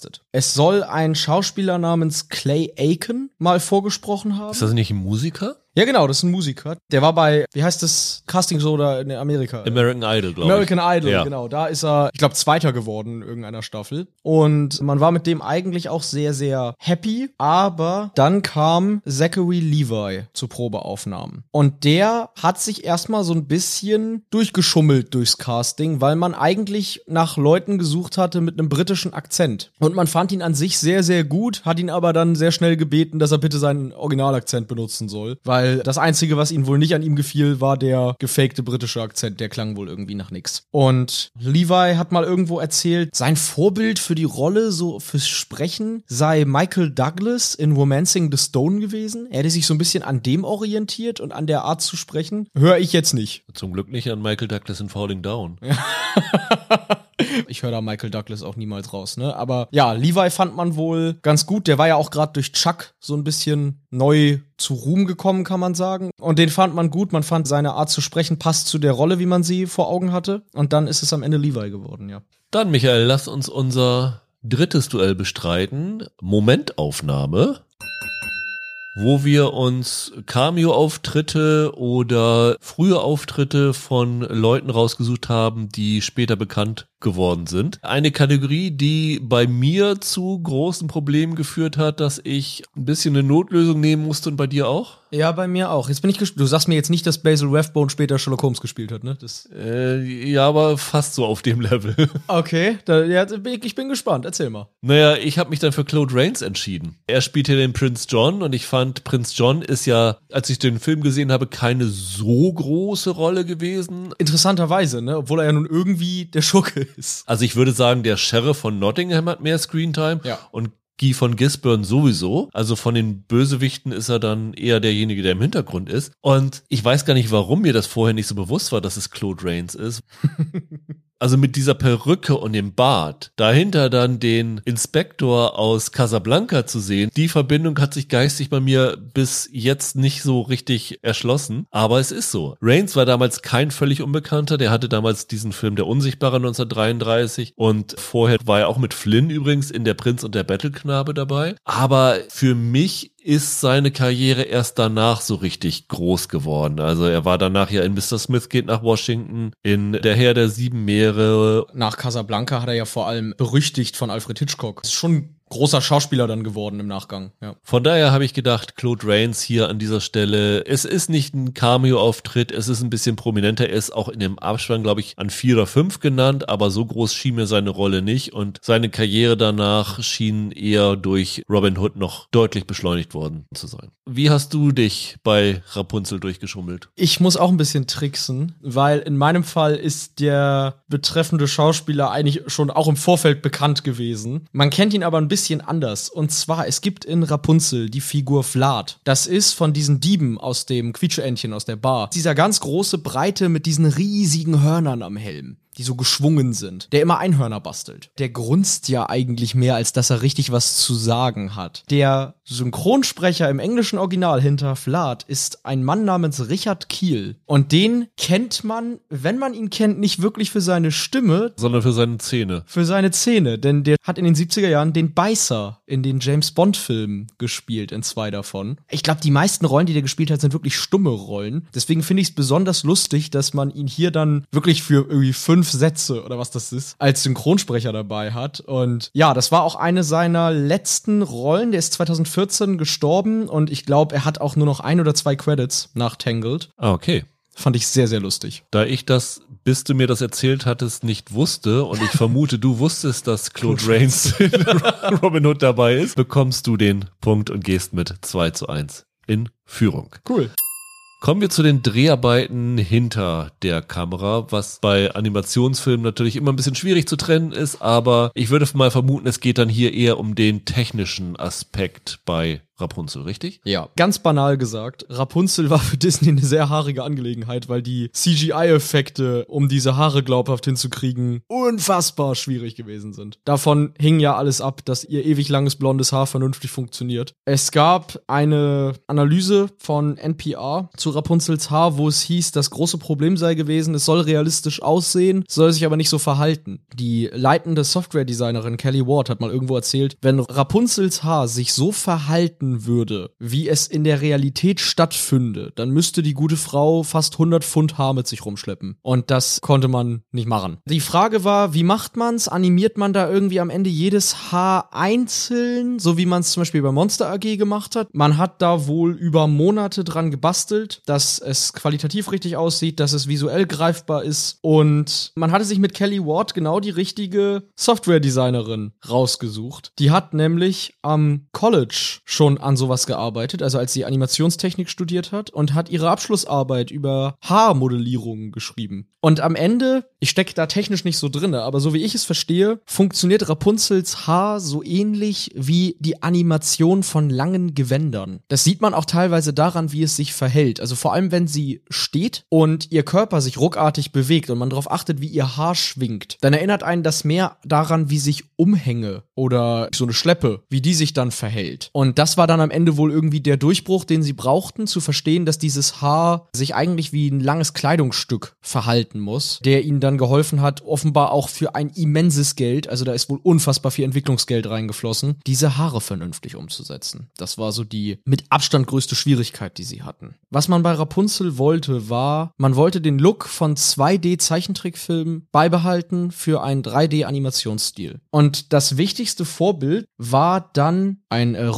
Rokoko-Gemälde namens Die Schaukel. Kennst du das? Das ist ein ganz berühmtes Bild. Eine Frau in einem üppigen rosa Kleid auf einer Schaukel im Wald. Nur, dass die Schaukelseile ihre Haare wahrscheinlich waren, oder? Ja, genau, genau. Man hat dann eine neue Form des Renderings benutzt, die es so bei Pixar und DreamWorks und anderen Animationsfilmen zuvor nicht gab, die bewusst nicht fotorealistisch ist in der Art und Weise, wie sie die Physik der Figuren an die Welt anpasst. Klingt jetzt alles total technisch. Was das eigentlich nur bedeuten soll, ist, du hast diese übernatürlich slapstickhaften Bewegungen in den Abläufen der Figuren und dadurch wirkt das alles etwas cartoonhafter, als es das vergleichsweise in Shrek oder Wall-E tut der, ich glaube, Dick Cook heißt der. Der war hier beteiligt bei der CGI-Darstellung. Der hat Seminare gehalten mit dem Titel The Best of Both Worlds, das Beste aus beiden Welten, zu dem Thema, wie kriegt man 2D-Animationsverfahren und 3D-Animationsverfahren zusammen. Das waren dann eben so Sachen wie, die Figuren sollen deutlich biegsamer sein als in der Realität. Der Flynn zum Beispiel hat eine viel höhere körperliche Biegsamkeit, als es echte Menschen hätten oder Menschen es in anderen Animationsfilmen hätten. Dadurch ist auch die Idee entstanden, dass das Haar nicht fotorealistisch aussehen soll, sondern üppiger ist und sich auch nicht so verhält wie realistisches Haar. Ne? Sie kann das ja benutzen, um irgendwie Leute zu schlagen. Wenn sie malt an der Wand, dann kann sie da ja so Climbing-mäßig sich zur Decke mit hochschwingen und so weiter. Und das waren alles Elemente, die wichtig waren und für die man, in die man viel Arbeit investiert hat. Und ich glaube, eine Sache, Sache, die noch eine besondere Herausforderung war, war der Turm, in dem Rapunzel eingesperrt ist am Anfang. Das war mehr eine inhaltliche Lösung. Also man hatte da die ganze Zeit überlegt, so wie Disney damals, wie bekommt man Rapunzel aus dem Turm? ohne dass der Film sofort beendet ist. Und einer der Animationskünstler hatte dann relativ spät die Idee mit diesen schwebenden Laternen am Himmel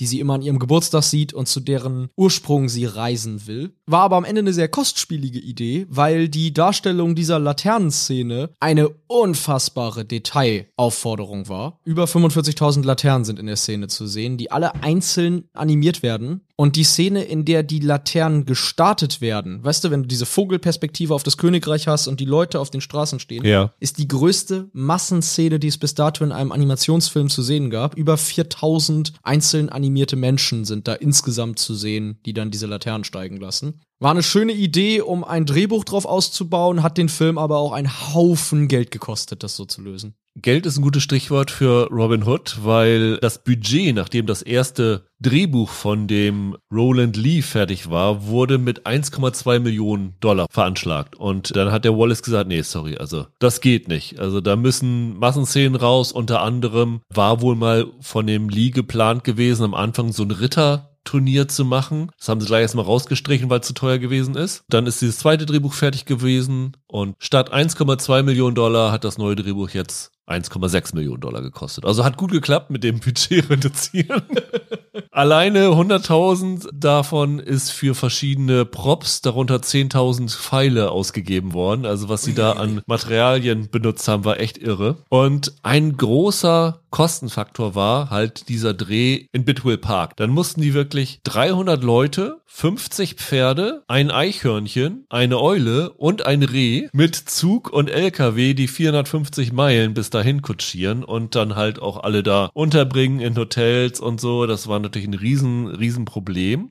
Dann kam natürlich noch hinzu Technicolor. Einerseits, weil diese Technicolor-Kameran so riesen, riesen teuer gewesen sind. Andererseits, um Technicolor zu filmen, brauchst du auch eine extrem gute Beleuchtung, dass du die Farben auch einfangen kannst. Das heißt, du musstest auch noch viele Scheinwerfer haben, den ganzen Strom und so. Es wird hier übrigens immer gesagt, das sei der erste sogenannte Three-Strip, ein Technicolor-Film. Das stimmt aber gar nicht. Das ist der Film Goldene Erde Kalifornien gewesen, der kurz vorher gedreht worden ist. Übrigens von Michael Curtis mit Olivia de Havilland und Claude Rains unter anderem aber es war halt wahrscheinlich der ambitionierteste mit großem Abstand Technicolor-Film dieser Zeiten. Hast du eine Vorstellung zu der Zeit, als Robin Hood gedreht worden ist, wie viele Technicolor-Kameras es auf der Welt gab? Nicht viele. Ich vermute, das ist wie zu den Anfangszeiten von IMAX, dass es so zehn Stück vielleicht gab. Ja, gar nicht schlecht. Elf Stück hat's Ui, gegeben. ha. Elf Stück hat's gegeben. Und schätz mal, wie viele von den elf bei Robin Hood benutzt worden sind. Wenn du so fragst, zehn oder, oder gleich alle tatsächlich? Gleich alle. Alle elf Technicolor-Kameras, die es zu der Zeit gab, wurden für die Abenteuer des Robin Hood benutzt. Alter Schwede, okay. Und es gibt Aufnahmen, wo man diese Technicolor-Kameras sieht. Und das Bizarre ist, diese Kameras sind extrem laut. Das heißt,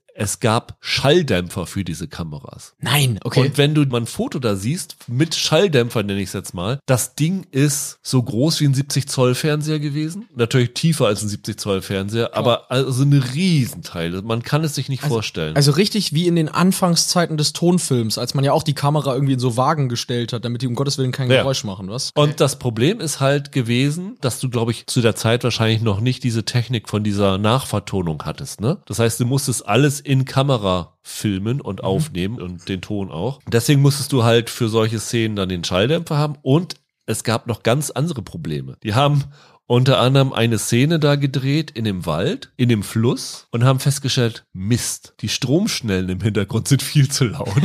und dann haben sie wirklich Säcke auf die Stromschnellen gelegt, um diese Felsen abzudecken, damit da kein Ton mehr war, damit sie das ohne Geräusche aufnehmen konnten. Das gleiche Problem hatte auch der Kostümdesigner Milo Anderson, weil der hatte erstmal so Kettenhemden für die Ritter gemacht, aber Kettenhemden sind natürlich recht laut, wenn die sich damit bewegen. Ja. Also musste er Kettenhemden aus angesprühter Wolle machen. Und der dritte Problemfaktor war, dass Bitwell Park ein öffentlicher Park ist. Und der Gründer von dem Park hat verfügt, dass der Öffentlichkeit niemals der Zutritt verwehrt werden darf. Was sie stattdessen gemacht haben, ist, sie haben in den Lokalzeitungen Riesenanzeigen geschaltet und gesagt, hier, wir drehen hier den Film, bitte versucht außerhalb der Kamerablickwinkel zu bleiben und bitte versucht leise zu sein. Und, heute unvorstellbar, die Leute haben sich dran gehalten.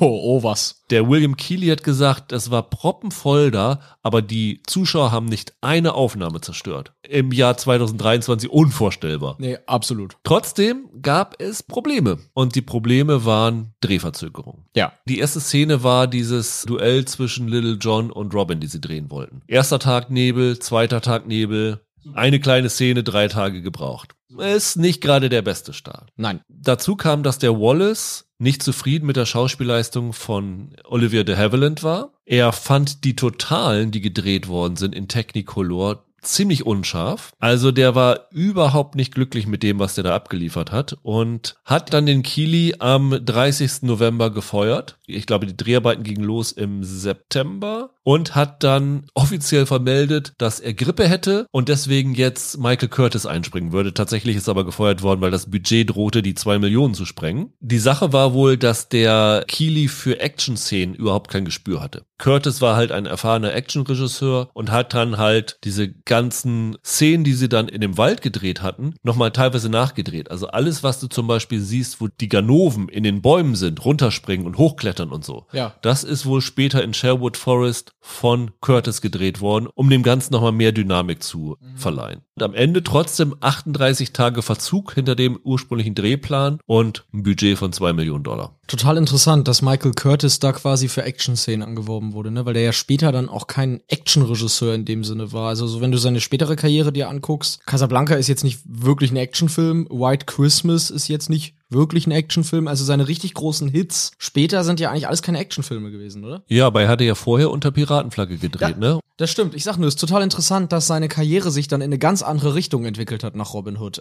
Dann, Michael, kommen wir zu unserem vierten Duell und das heißt Filmzitate.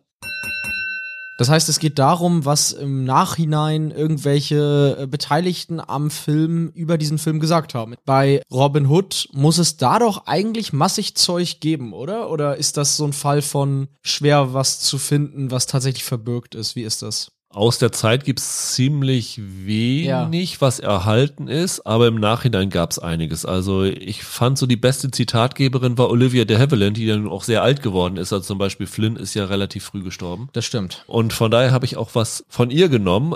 Das Interessante war, dass Olivia de Havilland diesen fertigen Film wohl ewig nicht gesehen hat. Und sie hat dann später gesagt, sie hätte den Film zum ersten Mal 1959 in Paris gesehen. Also mehr als 20 Jahre nachdem er gedreht worden ist. Hatte das wohl für sich als so einen minderwertigen Film im Gehirn abgespeichert und hat diesen Film dann gesehen und war wohl total beeindruckt davon. Und hatte das Gefühl, dass sie jahrelang diesem Film zu Unrecht negativ gegenüber eingestellt war. Und man hat dann gesagt, sie will Errol Flynn einen Brief schreiben. Ihr Zitat war, eine 20 Jahre verspätete Entschuldigung. Aber ich zerriss sie, weil ich dachte, Errol fände es albern. So, nach 20 Jahren halt nochmal einen Brief zu ihr zu kriegen. Das Problem ist, 1959 Ja. ist kurz danach Errol Flynn verstorben. Und dann hat sie halt gesagt, das wird mir auf ewig leid tun. Ein paar Monate später war er tot. Das, und das fand ich irgendwie ein ganz, ganz schönes nachträgliches Zitat. Total. Aber sehr traurig, Ja, wirklich. was hast du? Ich habe ein Zitat von Alan Menken, dem erwähnten Komponisten des Films, der, wie gesagt, mit Disney ja unfassbare Erfolge gefeiert hat. Also der hat für seine Arbeit an Ariel, Schön und das Biest, Aladdin und Pocahontas insgesamt acht Oscars gewonnen.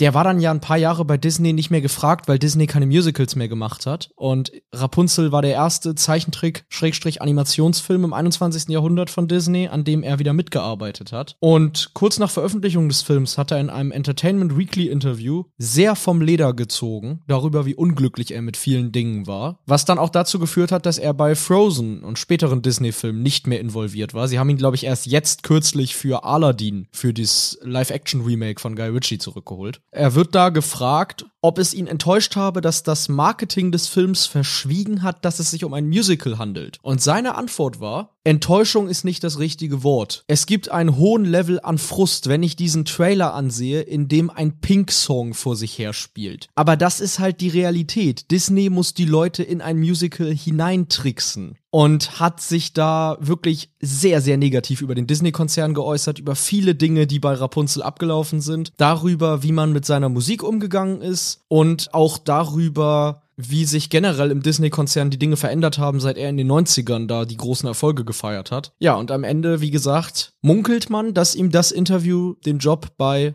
Frozen gekostet hat. Interessant. Teil? Ich würde sagen, den Punkt teilen wir ja. Alles klar. Dann bleibst du mit zweieinhalb zu anderthalb in Führung.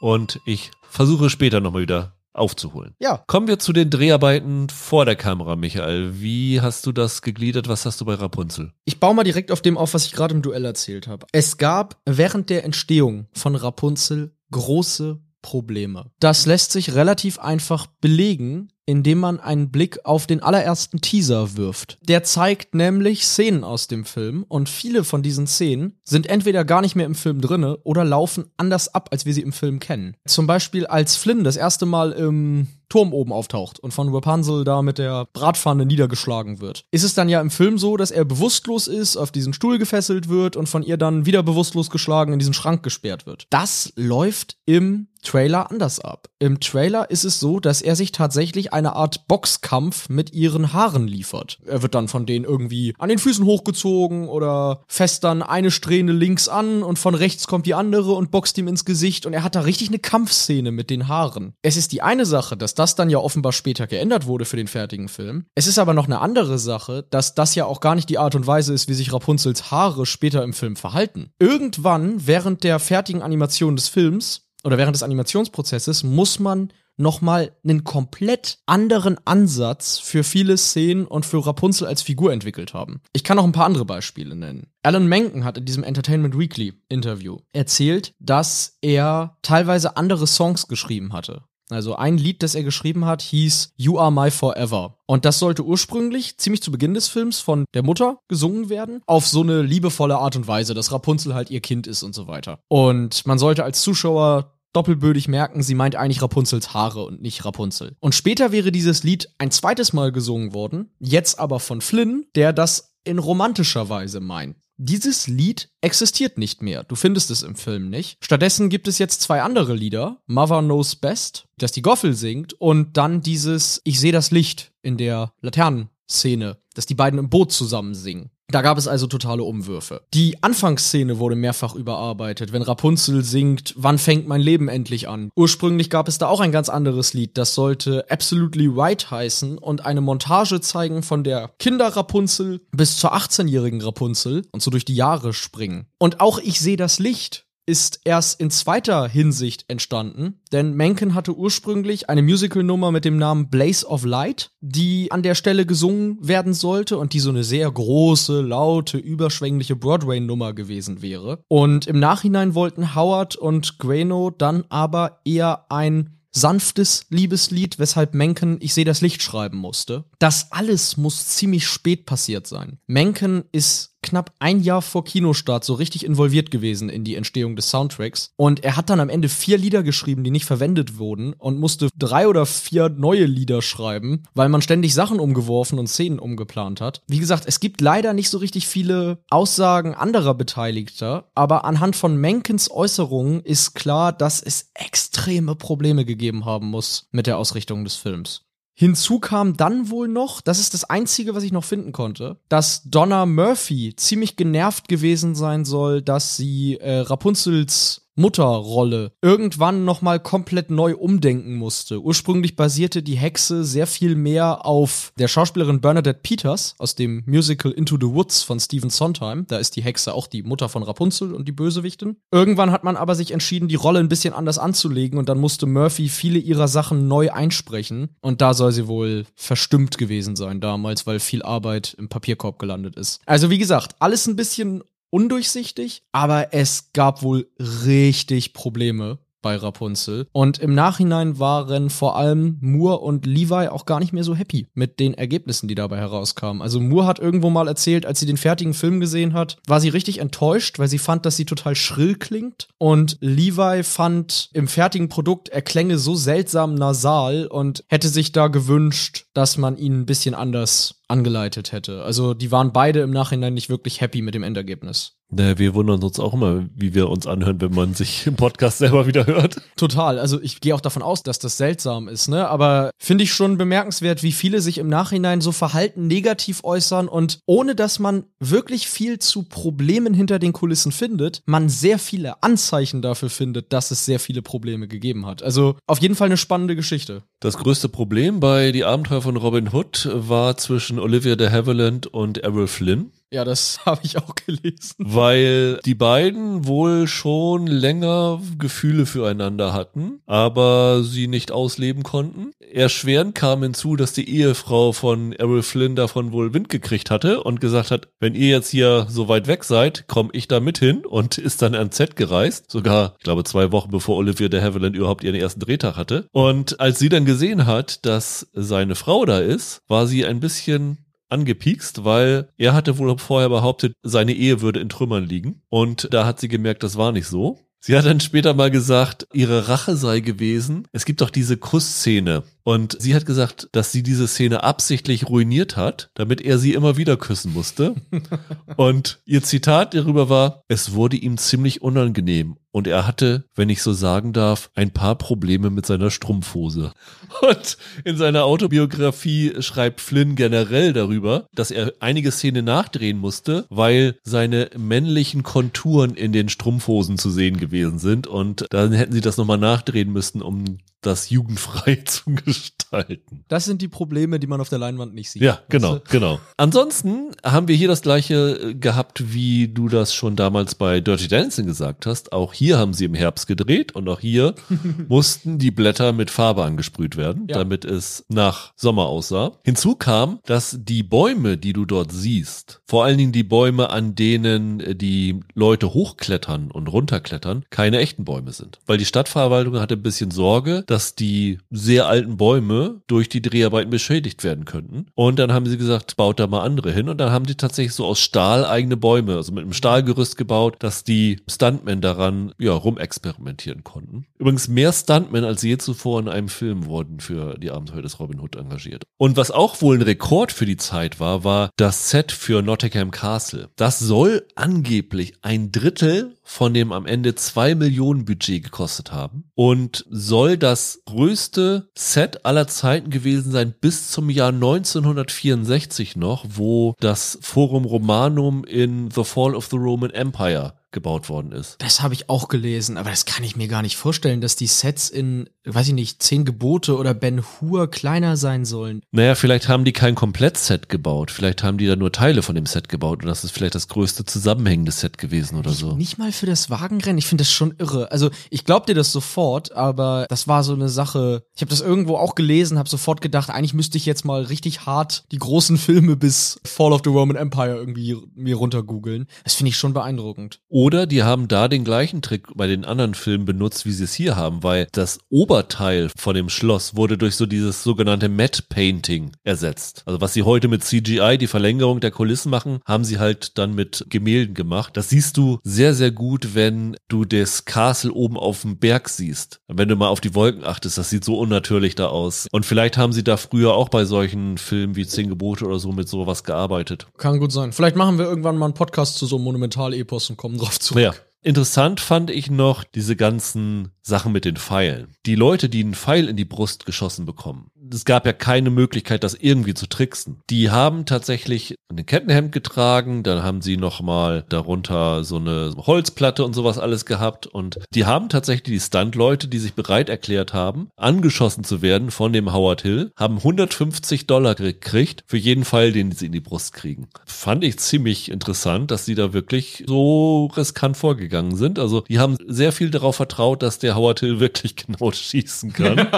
und anderen Leuten haben sie nicht so vertraut, weil wenn du dieses Turnier siehst, da sind ja diese ganzen anderen, die da neben Robin Hood konkurrieren. Die hatten offensichtlich keine Ahnung von Bogenschießen und die haben dann nur Pfeile mit Gummispitze bekommen, weil die wohl kreuz und quer geflogen sind, weil die eigentlich keinen Bogen bedienen konnten. Und jeder Pfeil, den du da in die Scheibe eindringen siehst, das sind alles Pfeile, die der Howard Hill geschossen hat, weil das der einzige war, der das wohl so richtig gut konnte. Das einzige, was nicht er selber gemacht hat, so behauptet es zumindest der Stuntman Buster Wiles, war die Szene, wo der Pfeil gespalten wird. Das haben sie wohl versucht und der Howard Hill hat den Pfeil wohl auch getroffen, aber es war wohl nicht möglich, dass sie diesen Split-Effekt bekommen haben. Da haben sie es wohl so gemacht, dass sie einen extra großen Pfeil als Ziel benutzt haben und einen zweiten Pfeil an einem Draht entlang gefeuert haben, dass er wirklich direkt diesen Pfeil splitten konnte. Das hat Wilde zumindest in seiner Autobiografie My Days with Errol Flynn behauptet und ich glaube, das ist wohl sehr realistisch, denn die Mythbusters mal wieder haben auch versucht, diese Szene nachzustellen und haben einen Olympia-Bogenschützen angeheuert, dass er das versuchen soll. Und der war nicht in der Lage, diesen Pfeil zu spalten. Das ist ja auch eine Szene, die dann Robin Hood Mythologie geworden ist, ne? Also auch dieses Bogenschussduell, wir haben es vorhin schon gesagt, es gibt so Elemente, die sind dann durch diesen Film Teil des Robin Hood Mythos geworden. Ja. Das Bogenschießduell gehört dazu, ne? Also das ist nichts, glaube ich, was es in irgendeiner der vielen mythologischen Vorlagen gibt und auch so im Fairbanks Film, glaube ich, nicht vorkommt, sondern das haben sie sich für diesen Film ausgedacht und es ist danach fester Teil des Robin Hood Mythos. Also ich meine, in dem Disney Zeichentrickfilm gibt es diese Genau, Szene. genau. In Mel Brooks Komödie gibt es das und ich glaube in Kevin Costners Film wird auch ein Pfeil durch einen anderen gespalten. Ja, ne? ja. Also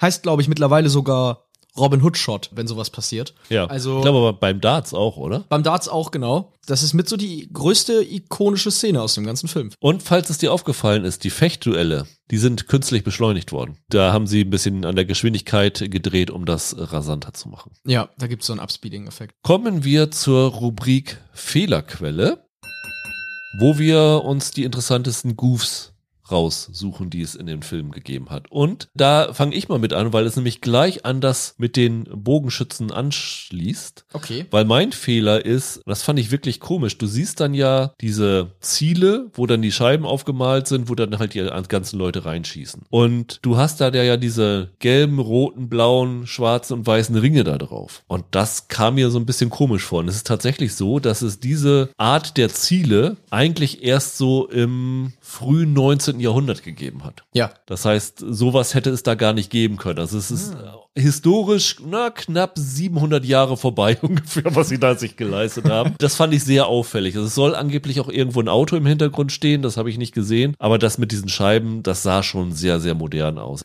Was war bei Rapunzel? Da gab es wahrscheinlich einige absichtliche Fehler auch drin, ne? Da gibt's natürlich auch Anachronismen. Sie benutzt zum Beispiel Streichhölzer, die gab es damals noch nicht. Es gibt natürlich dann Szenen, die sind per se keine echten Fehler, sondern die ent entsprechen einer gewissen Cartoon-Logik. Ne? Also zum Beispiel in dieser Szene in dem Quietscheentchen, der Typ, der mit der Hakenhand Klavier spielt, der reißt sechs oder sieben Tasten aus dem Klavier raus, aber spielt danach natürlich genauso schön Klavier weiter. Das sind diese üblichen Cartoon-Sachen. Ich fand ganz amüsant, wenn du Rapunzel und Fehler oder so googelst, dann gibt es sehr viele Reddit-Threads, in denen Leute darüber diskutieren, warum Rapunzel in diesem Film eigentlich schwimmen kann, wenn sie ihr ganzes Leben in einem Turm eingesperrt war. Also so Leute, die dann da wirklich auf absurdeste Plotholes kommen. Naja, wie kann Rapunzel schwimmen, wenn das Haar nass wird? Weil das muss sie doch so nach unten ziehen. ja, das habe ich dann nämlich auch gedacht. Was aber ein Fehler ist, ein sehr wichtiges Motiv im Film ist dieses Sonnenlogo des Königreichs, das auf den Laternen drauf ist und das sie dann ja so unterbewusst in ihren Gemälden verarbeitet, wodurch sie am Ende des Films merkt, dass sie in Wahrheit die Prinzessin ist. Da haben sie nicht richtig aufgepasst. Diese Sonne hat mal sechs und mal sieben Zacken. Am Anfang, als sie die Laterne fliegen lassen, hat die Sonne ganz eindeutig sieben Zacken. Später hat die Sonne nur noch sechs. Das, was Rapunzel da gezeichnet hat, hat auch mal munter einen mehr, mal einen weniger. Und irgendwann hebt sie sogar so ein Emblem auf, so einen kleinen Lappen, wo sechs Zacken drauf sind. Und als sie den später im Film nochmal hervorholt, sind es plötzlich wieder sieben. Flüchtigkeitsfehler. Das ist eher verzeihbar als Ja. äh,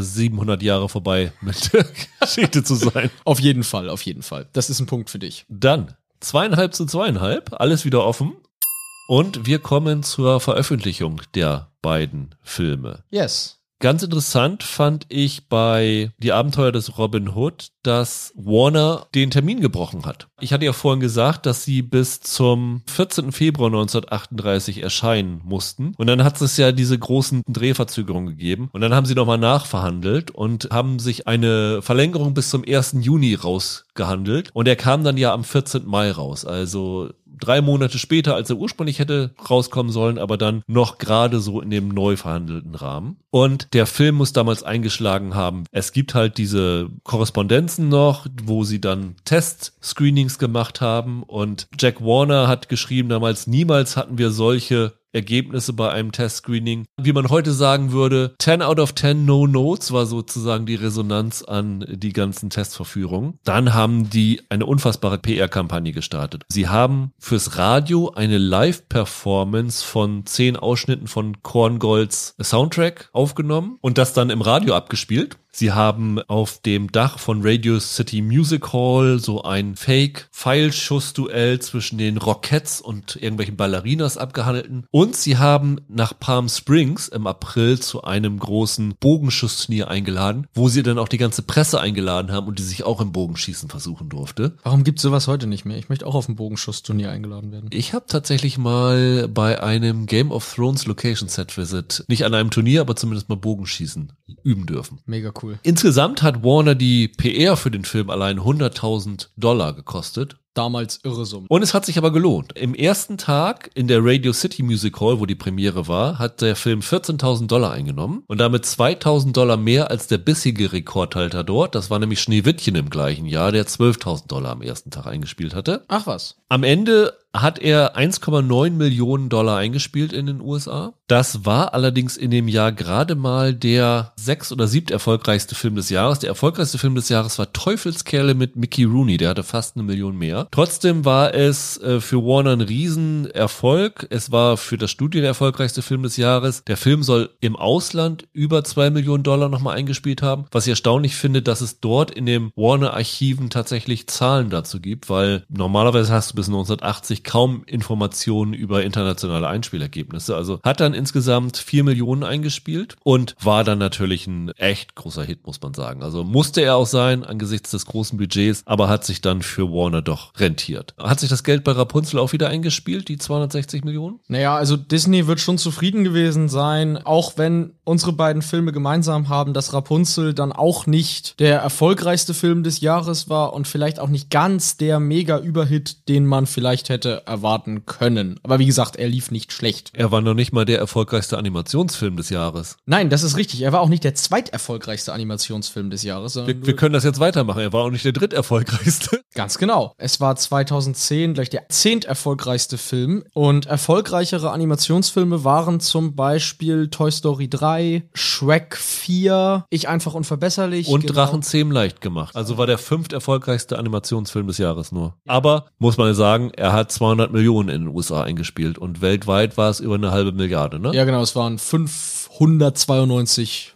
und ein paar zerquetschte Millionen Dollar. Großer Teil davon auch in Deutschland mit 3,9 Millionen Zuschauern der zweiterfolgreichste Film des Jahres nach dem ersten Teil des letzten Teils von Harry Potter. Ganz genau. Also in Deutschland lief er, glaube ich, noch besser als in den USA. Ja, er hat Premiere gefeiert übrigens in einem Kino in Paris zwei Wochen vor seinem eigentlichen Kinostart im Grand Rex Kino am 17. November. Und da hat er für das Kino irgendwie einen Rekord an Vorverkaufskarten aufgestellt. Ich weiß aber nicht, ich habe nicht rausgefunden, warum sie in diesem Kino zwei Wochen vor Kinostart die eigentliche Premiere abgehalten haben. Es war ein Erfolg für Disney, wie gesagt, vielleicht nicht ganz der Übererfolg, den man sich erhofft hatte, aber das sechsthöchste Eröffnungswochenende für einen Film, der nicht auf Platz 1 gestartet ist, wenn ich das richtig gesehen habe, je einer der erfolgreichsten Starttermine am Thanksgiving-Wochenende in den USA. Er ist auch hinter Harry Potter gewesen. Ne? Harry Ja. Potter war in seiner zweiten Woche, hat's aber in der zweiten Woche auf die Eins geschafft. Genau, er musste sich gegen Potter ein bisschen hochkämpfen, ja, genau. Und dann kam, glaube ich, in der Woche danach der nächste Narnia-Film und hat ihn dann wieder runtergeschubst. Ich glaube ehrlich gesagt, es ist keine große Schande, hinter Harry Potter auf der 2 Nein. zu stehen. Harry Potter hatte halt einen riesen Hype, der sich seit sechs Filmen aufgebaut hatte. Da kannst du dann nicht unbedingt mit konkurrieren, ne? Es ist auf jeden Fall der Erfolg gewesen, den Disney gebraucht hat, nachdem, wie gesagt, Princess and the Frog sehr, sehr bescheiden lief und auch Bold das Jahr davor kein so großer Hit war.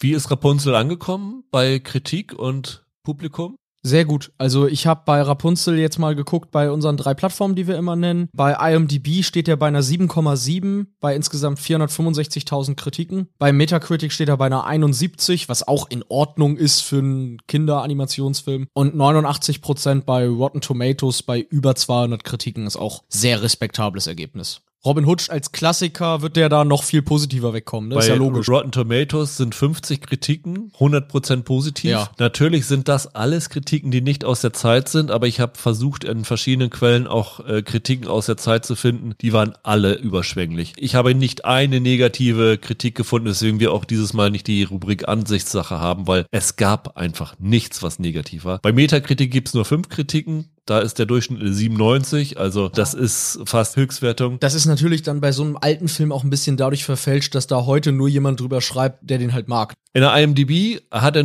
knapp mehr im Durchschnitt als Rapunzel 7,9, hat aber auch nur 52.000 Stimmen. Also das würde ich sagen, da geben sich die beiden bei der Publikumsbewertung relativ wenig. Ja. Nee, das stimmt. Und wo äh, Robin Hood natürlich auch noch ein bisschen besser abgeschnitten hat, war bei der Oscarverleihung. Also Rapunzel hatte ja nur eine Nominierung, ne? Exakt, für den besten Filmsong, für I See the Light, ich sehe das Licht und überraschenderweise nicht für den Soundtrack, was man bei Alan Menken eigentlich hätte denken können. Und hat auch verloren gegen ein Disney-eigenes Ja. Projekt, ne? We Belong Together von äh, Randy Newman aus Toy Story 3 hat gewonnen. Ja. Die große Überraschung war natürlich, dass Rapunzel nicht als bester Animationsfilm nominiert wurde. Das war natürlich damals so der eigentliche Hammer und ich habe auch gesehen, es gab sehr, sehr viele Medienberichte damals, die das als die seltsamste Oscar-Entscheidung des Jahres damals bewertet haben, dass Rapunzel da nicht auftauchte. Die Abenteuer des Robin Hood war für vier Oscars nominiert, unter anderem als bester Film, wobei bester Film damals noch zehn Nominierungen hatte. Naja, jetzt ja auch wieder. Ja, jetzt ja auch wieder, genau. Ja. Hat drei dann gewonnen, nämlich für die beste Ausstattung, hochverdient, für den besten Schnitt, ich glaube auch hochverdient, und für die Musik. Mit Abstand der verdienteste davon. Einer der größten Film-Soundtracks aller Zeiten. Und beim besten Film hat er am Ende verloren gegen Lebenskünstler, also You Can't Take It With You von Frank Capra. Ja. Das war so, was man so für die Veröffentlichung der beiden Filme sagen kann. Kommen wir zu unserem sechsten Duell, Popkultur. Wo wir gucken, wo ist der Film später nochmal zitiert worden, Musik, Film, Büchern, wo auch immer. Wie viele Antworten hast du da? Ich könnte mir vorstellen, deinen Robin Hood-Film, da kannst du mir jetzt wahrscheinlich 200 Referenzen nennen. Naja, das ist ja gar nicht so leicht gewesen, weil du weißt ja nicht wirklich. Ob es sich explizit auf deinen Robin Hood-Film bezieht. Das Ja. ist das Problem. Ich bin dann letztendlich bei Spielberg und George Lucas gelandet. Es gibt doch diese Szene, wo Guy von Gisborne und Robin am Ende fechten und irgendwann aus dem Bild rausfechten und du siehst an der Säule die, ihre Schatten in riesig. Und das ist was, was Steven Spielberg total fasziniert hat. Das hat er in Jäger des verlorenen Schatzes versucht nachzustellen. Da gibt es die Szene, wo sie die Bundeslade raustragen und irgendwann siehst du nur noch die Silhouetten mit der Bundeslade an der Wand. Und da ist Spielberg wohl dran verzweifelt, bis er irgendwann rausgefunden hat, die haben einfach Double genommen für die Silhouetten, Ja. um das so darzustellen und dann hat er das nachgestellt. Erstaunlicherweise auch in Hook gibt es ein Fechtduell, wo er dann in die Schatten übergeht. Also da war Spielberg ein großer Fan von. Es ist auch für die damalige Zeit unfassbarer Effekt. Aber ich nehme was anderes, was kleineres und subtileres. Und zwar, wenn die Pfeile geschossen werden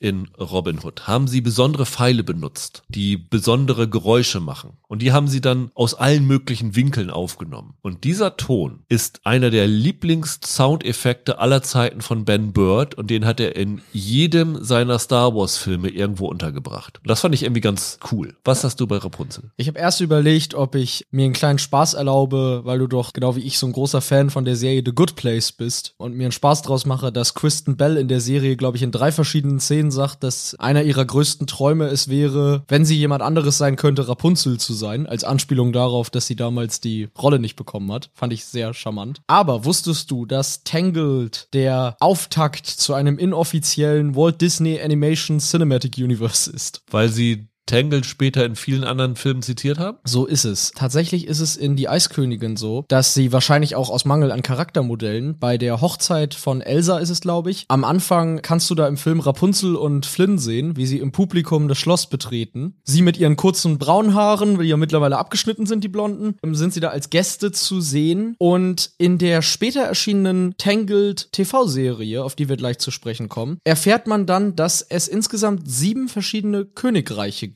Das hat natürlich dann nicht nur Disney-Fans, sondern auch einige Macher, die da auf Twitter mit den Fans am Kommunizieren sind, dazu veranlasst zu sagen, ja, eines der anderen sechs Königreiche ist das aus der Eiskönigin. Damit teilen sich Rapunzel und die Eiskönigin ein geteiltes Cinematic Universe innerhalb des Disney-Konzerns, was ich sehr lustig finde. Okay, aber das ist ja nur eine Theorie. Ja, das ist so, so eine Spaßessache, wo sich die Macher und die Fans einen Spaß erlauben. Und das ist so indirekt hat das mal einer von denen im Spaß bestätigt, aber das ist natürlich alles nur, ist nur Spaß natürlich. Ja, da kann ich dich nicht mit durchkommen lassen. Dafür, dass du einen Ton hast, der 50 Jahre später in Star Wars zu hören war, beanspruche ich den mal für mich und gehe mit dreieinhalb zu zweieinhalb in Führung.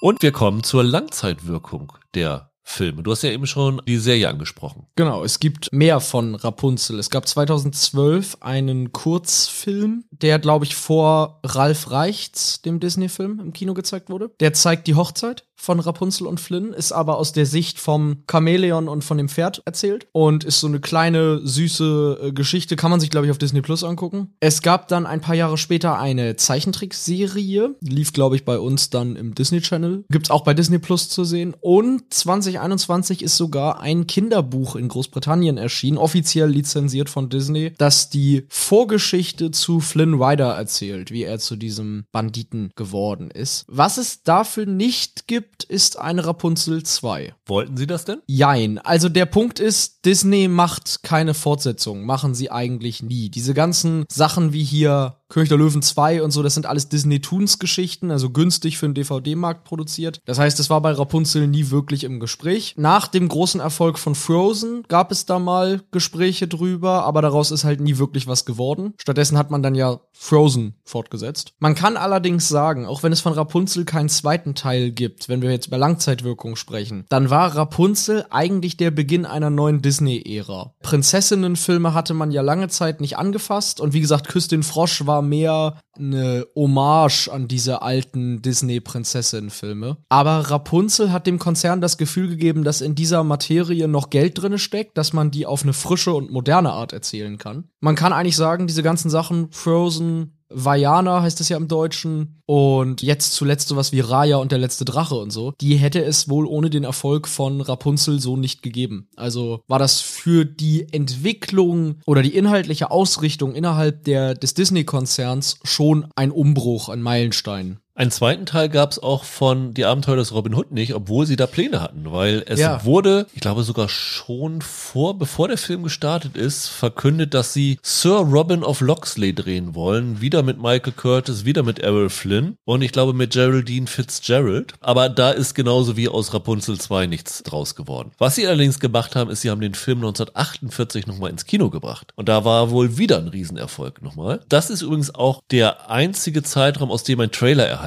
ist, weil sie haben für die Originalaufführung einen 8-Minuten-Trailer wohl geschnitten und der ist verschollen in den Warner-Archiven. Aber es Okay. gibt, also die Trailer, die du heute siehst, kannst du immer noch unten am letzten Bild stehen 1948 Re-Release. Ansonsten Langzeitwirkung ist, würde ich sagen, der endgültige Durchbruch für Technicolor. Ja, auf jeden Fall. Der Film hat es so genial eingesetzt, dass niemand danach sich mehr vorstellen konnte, was in Schwarz-Weiß zu sehen. Gerade Abenteuerfilme. Ja, das ist ungefähr so, als ob ich jetzt sagen würde, wir gehen auf SD wieder zurück. Also das wäre so ein Rückschritt gewesen. Das wäre nicht gegangen. Was ich ganz interessant fand, was ich gar nicht wusste, es war der erste Oscar, der an einen Komponisten gegangen ist. Weil zuvor hat die Oscars immer nur der Chef der Musikabteilung des Studios bekommen. Und Korngold war der erste Komponist, der einen Oscar gewonnen hat. Und ich weiß nicht, ob das jetzt schon vorher ein Umdenken war oder durch Robin Hood begründet ist, aber das hat sich dann seither durchgesetzt. Also dass es wirklich an die Leute ging, die das auch verdienen, den Oscar, nicht an irgendwelche Schreibtischtäter.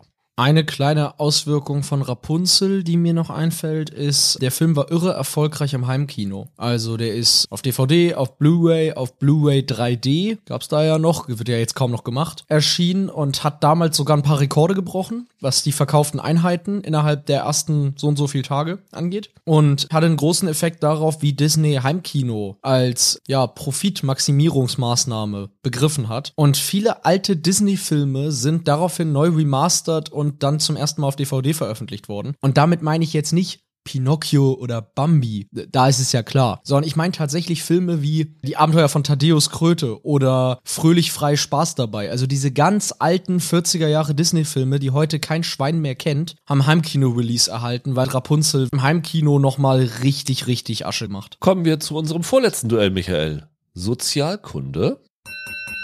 Darin suchen wir raus, was so auf Social Media an interessanten Beiträgen über die Filme gepostet worden ist. Was ist dir bei Rapunzel untergekommen? Ich habe mal ein bisschen versucht, was zu finden. Das Problem ist, wenn du bei Twitter oder so Hashtag Tangled eingibst, dann wirst du zugespammt mit irgendwelchen komischen Fanart-Zeichnungen von kleinen Disney-Mädchen, die ihre Liebe für Flynn Rider und Rapunzel ausdrücken möchten. Sehr gelacht habe ich aber bei einem Blick auf Letterbox und habe mir da die Top-Reviews zu dem Film angeschaut. Generell habe ich da festgestellt, der Film war ein riesen Hit nochmal während der Quarantäne. Du findest da wirklich tausende an Reviews von Leuten, die sich explizit auf die Corona-Quarantäne beziehen und sagen, sie haben den in der Zeit angeguckt. Da gibt's Leute, die haben dann sowas geschrieben wie, wenn das Ganze hier vorbei ist, sind meine Haare auch so lang wie die von ihr und so weiter. Und das absolute Top-Review bei Letterbox ist von einer Userin namens Cookie, die fünf Sterne vergeben hat, also die Höchstnote, und nur einen Satz geschrieben hat, den ich aber sehr lustig finde, nämlich This movie is all about the powerlessness of being a brunette. Das fand ich persönlich sehr, sehr lustig, denn die blonde Rapunzel kriegt ja am Ende die Haare abgeschnitten, sieht, ist dann eine braunhaarige und verliert damit ihre Superkraft. Und das fand ich einen sehr lustig schrägen Kommentar auf den Film. Da sie fünf Sterne gegeben hat, war sie wahrscheinlich Blondine, oder? Das kann man hier auf dem Userbild nicht sehen, aber ich gehe mal davon aus, ja.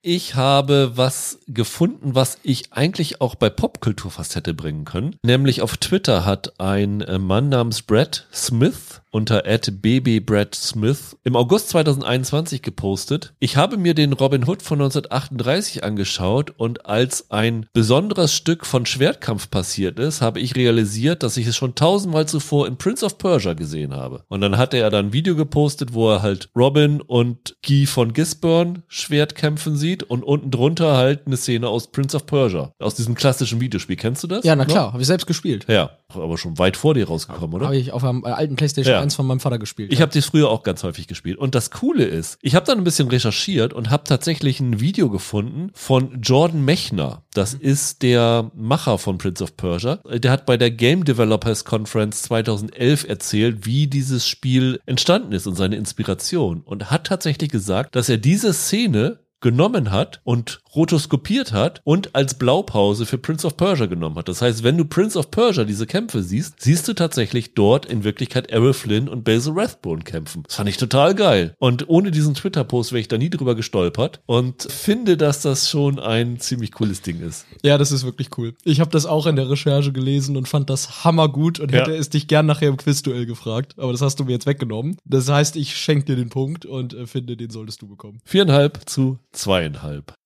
Und wir kommen zu unserer Meinung über die beiden Filme, Michael. Hast du die Filme vorher schon gekannt, beide? Ja, Robin Hood ist ein Lieblingsfilm aus Kindertagen und Rapunzel habe ich in derselben Zeit im Kino gesehen. Durftest du da schon rein? Du wirst lachen, es war tatsächlich auch auf dem Kindergeburtstag, als ich da gewesen bin, bin ich eingeladen gewesen bei einer Freundin aus der Grundschule, ja. Ich weiß ja von dir, Robin Hood ist auch so einer deiner Lieblingsfilme. Ja. Erzähl doch mal warum. Ich habe den irgendwann nochmal auf DVD gekauft in so einer Warner-Box. Und dann habe ich den nochmal geschaut und fand es echt geil, wie gut der gealtert ist. Als ich den da gesehen hatte, war der Film 70 Jahre alt oder so, vielleicht 65 Jahre alt. Und fand das echt irre, was der noch für eine Dynamik hat. Also du hast ja wirklich oft alte Sachen, die ganz, ganz mies gealtert sind. Wir haben, glaube ich, mal über die Robin Hood-Serie gesprochen, die mit Michael Pratt, die ich früher echt geliebt habe. Wo ich jetzt im Nachhinein auch das Gefühl hatte, so gut ist die nicht gealtert. Und das habe ich bei Robin Hood nie das Gefühl gehabt. Ich fand dann auf dieser DVD, das ist natürlich alles remastered worden und so, Natürlich. aber irre, wie diese Farben in Technicolor da funktioniert haben. Wie gut das noch ausgesehen hat. Also auch vom Look her. Und natürlich kannst du an die Action-Szenen nicht mit dem Maßstab rangehen wie heute. Aber für die Ära war da eine echt heftige Dynamik in diesen Action-Szenen drinne. Und diese Massenszenen, zweimal da diese Kämpfe in Nottingham Castle, das erste Mal wie Robin Hood da, nachdem er den das Reh darauf gelegt hat, abhaut und das zweite Mal dann am Ende, als dann King Richard wieder dabei ist, das sind einfach famose Action-Szenen. Ja. Das sieht einfach sensationell aus. Dieses äh, Duell am Ende zwischen ihm und Guy Gisborne. Erst auf der Treppe, dann außerhalb der Kamera mit Schatten und dann wieder zurück ins Bild und das meiste davon ohne Schnitt in einer langen Kamerafahrt. Sensationell. Kennst du Unter Piratenflagge, der drei Jahre vorher erschienen ist? Ja, den habe ich mal gesehen, ja. Da kämpfen sie ja auch am Ende. Basil Rathbone und Errol Flynn. Da sind Welten zwischen. Da sind wirklich Welten zwischen in der filmischen Gestaltung. Ich finde, was die da an Action-Szenen hinlegen, da musst du wirklich lange suchen, bis du einen Film aus der Zeit findest, der so toll gefilmte Action-Szenen hat. Aber ich finde, es ist nicht nur das. Ich finde, das ist so ein bisschen der Film, der das Abenteuerkino definiert und erfunden hat, in der Form, wie wir das heute kennen. Errol Flynn als charismatischer Held ist einfach ein Gewinn. Ein Star, der so ein überlebensgroßes Feeling dir vermittelt, das hast du in der Filmgeschichte vielleicht fünfmal oder so. Ja, überhaupt die Dynamik mit Olivia de Havilland. ne? Also man sieht, glaube ich, dass die beiden Gefühle füreinander hatten, weil da ist Ja. irgendwie so eine Chemie dazwischen. Also ich hatte als Kind eine große Robin Hood Phase und habe da nicht nur den Errol Flynn Film gesehen, sondern ich habe auch den Disney Film ganz oft geguckt, wo Robin Hood ja dann ein Fuchs ist und den Kevin Costner Film König der Diebe heißt er im Deutschen, meine ich. Wo Robin Hood einer Lodri ist. Genau, richtig. Und natürlich das die Mel Brooks äh, Parodie Helden in Strumpfhosen. Das ist der Film, der unsere Vorstellung, unsere moderne Vorstellung von Robin Hood geprägt hat. Auf ganz viele verschiedene Arten. Und das hat was damit zu tun, wie magisch dieser Film heute noch ist. Also ich finde, der ist voller Kitsch natürlich irgendwie. Der ist voll von Blödsinn, von Slapstick, von so einer Naivität, wie sie das Kino damals hatte. Aber so offenherzig und aufrichtig präsentiert, dass dich das immer noch mitreißt. Also ich finde, du kannst den heute noch genauso gut gucken, wie Robin Hood Filme, die 50 Jahre später gekommen sind. Also der Ja. Kevin Costner Film nimmt dem nicht die Butter vom Brot oder so. Bei dem Costa-Film ist, glaube ich, die Hauptattraktion Alan Rickman als Sheriff von Nottingham gewesen. Ja. Dessen Pendant ist hier Basil Rathbone als Guy von Gisborne. Ja, der ist Weil sensationell. Rathbone spielt den Bösewicht so genial. Ja, ja. Man sagt auch, ein, ein Held ist nur so gut wie sein Bösewicht. Das trifft hier zu. Ich glaube, dir habe ich das schon mal irgendwie geschrieben, als ich mir den Film jetzt nochmal angesehen habe. Wenn man Basil Rathbone so als Sherlock Holmes in, vor Augen hat, dann fällt einem das gar nicht so auf. Aber wenn er hier im Film so in diesen Mittelalterklamotten rumläuft, er sieht aus wie Charles Dance in Jung aus Game of Ja. Thrones. Da gibt's wirklich eine erstaunliche optische Ähnlichkeit. Ja, aber ich finde auch Technicolor, was damals ja ein riesen Ding gewesen sein muss, ist es ja in dem Sinne heute nicht mehr, weil Film in Farbe ist jetzt für mich ja nichts Ungewöhnliches. Aber der ist mit so einer Lust am Abenteuer inszeniert und erzählt, der reißt einen immer noch mit. Das ist der Gegenentwurf zum modernen Actionfilm, wo alle immer denken, oh, das muss möglichst desaturiert sein Ja. und in Grau oder Blau Ja. oder sei es John Wick oder irgend sowas. Und das hier ist ein Film, der lebt in Farbenpracht und das ist einfach schön zu sehen. Du hast nach anderthalb Minuten in diesem Film mehr verschiedene Farben gesehen als in Ridley Scotts Robin Hood von 2010 Ja. mit Russell Crowe, der ja komplett aussieht wie Soldat James Ryan oder so, also komplett farblos inszeniert ist. Das ist wirklich eine verfilmte Ballade irgendwie. Und der hat einen tollen Drive, der hat einen schönen Humor, finde ich. Also sogar der Humor funktioniert heute noch ziemlich gut. Die meiste Zeit zumindest. Da sind so ein paar etwas billige Gags bei, aber ne, die meiste Zeit funktioniert der immer noch sehr gut. Und was ich so erstaunlich finde, obwohl man diese Szenen dann alle später tausendmal aufwendiger und so gesehen hat, hat man sie selten besser gesehen. Also kein späterer Robin Hood-Film hat das Bogenschussduell spannender inszeniert als dieser hier. Und das ist dann schon wirklich ein Qualitätssiegel, wenn du 85 Jahre später immer noch der King im Ring bist, ne? Ja, vor allem das Lustige ist, ich glaube, es gab keinen Robin Hood mit so einem Selbstbewusstsein wie Errol Flynn. Also wie er da zu diesem Bogenschussturnier auftaucht und wenn du das vergleichst mit den späteren Versionen, da ist ja immer noch so das Ungewisse, oh, wie kommt er da wieder raus und so. Und er sagte, ja, mir macht das Spaß hier irgendwie mit, mit euch ein bisschen rumzuspielen und ich lasse mich hier gerne gefangen nehmen, weil ich weiß, ich komme hier aus der Nummer wieder locker raus. Ich habe hier irgendwie die totale Überlegenheit. Da wird jetzt nicht künstlich irgendwelche Spannung ausgebraucht. Das ist ein reiner Unterhaltungsfilm. Das Ja. ist, würde ich fast behaupten, die Geburtsstunde des Popcorn-Kinos gewesen. Schon, absolut. Zugegeben, man muss auch ein sehr selbstbewusster Typ sein, um so selbstsicher in den Strumpfhosen aufzutreten. Also Respekt an Errol Flynn. Nein, ich finde auch ein ganz toller Film. Und Rapunzel? Muss ich sagen, ich habe den lange nicht gesehen, ihn mir jetzt nochmal angesehen. Ich finde den super. Das ist wirklich so einer der wenigen Disney-Filme aus den letzten Jahren, die mir richtig gut gefallen. Ich bin kein großer Frozen-Fan zum Beispiel. Das ist nicht so mein Ding. Rapunzel finde ich richtig unterhaltsam.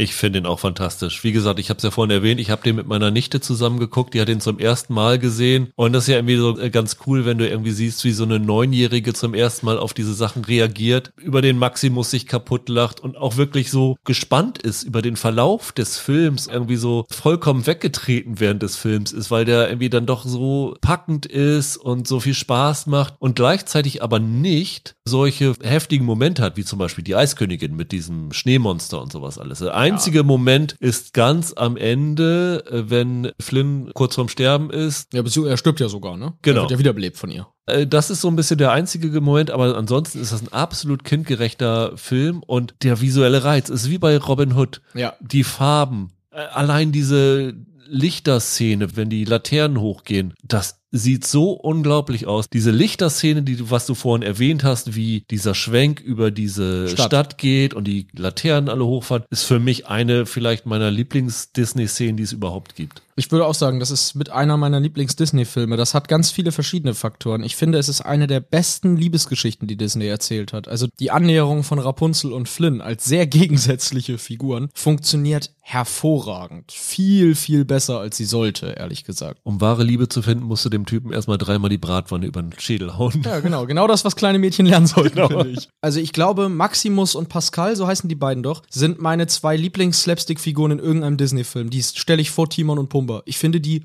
so witzig. Wie du sagst, wenn der Maximus gegen den Flynn so einen Schwertkampf da macht. Ja. Ey, du, du liegst am Boden vor Lachen. Das ist wirklich, das ist äh, Körperkomik par excellence. Auch diese ganze Gang aus diesem Ugly Duckling da ist fantastisch. Diese Musical-Nummer, Ich habe einen Traum, das ist eine der lustigsten Disney-Musical-Nummern, die ich jemals gesehen habe. Generell, die Musik hier ist spektakulär gut. Das wird total unterschätzt. Ich habe das Gefühl, wenn man so über Disney-Filme spricht, die Musik in Rapunzel wird selten erwähnt, aber Ich sehe das Licht ist eine der romantischsten Disney-Nummern, die wirklich auch ehrlich funktioniert. Genauso ist das mit der beste Disney-Film-Soundtrack, wenn du die Songs mal ignorierst. Der reine Instrumentalscore ist sensationell. Es gibt diese ganz tolle Szene, in der Rapunzel und Flynn das erste Mal im Königreich auftauchen und auf den Straßen tanzen. Mit so Straßenmusikanten und dann mit Kindern und so weiter. Die Musik dazu ist fantastisch. Ich bin so froh, dass da an der Stelle nicht gesungen wird, weil man die Musik dadurch viel besser wahrnimmt. Ganz toll.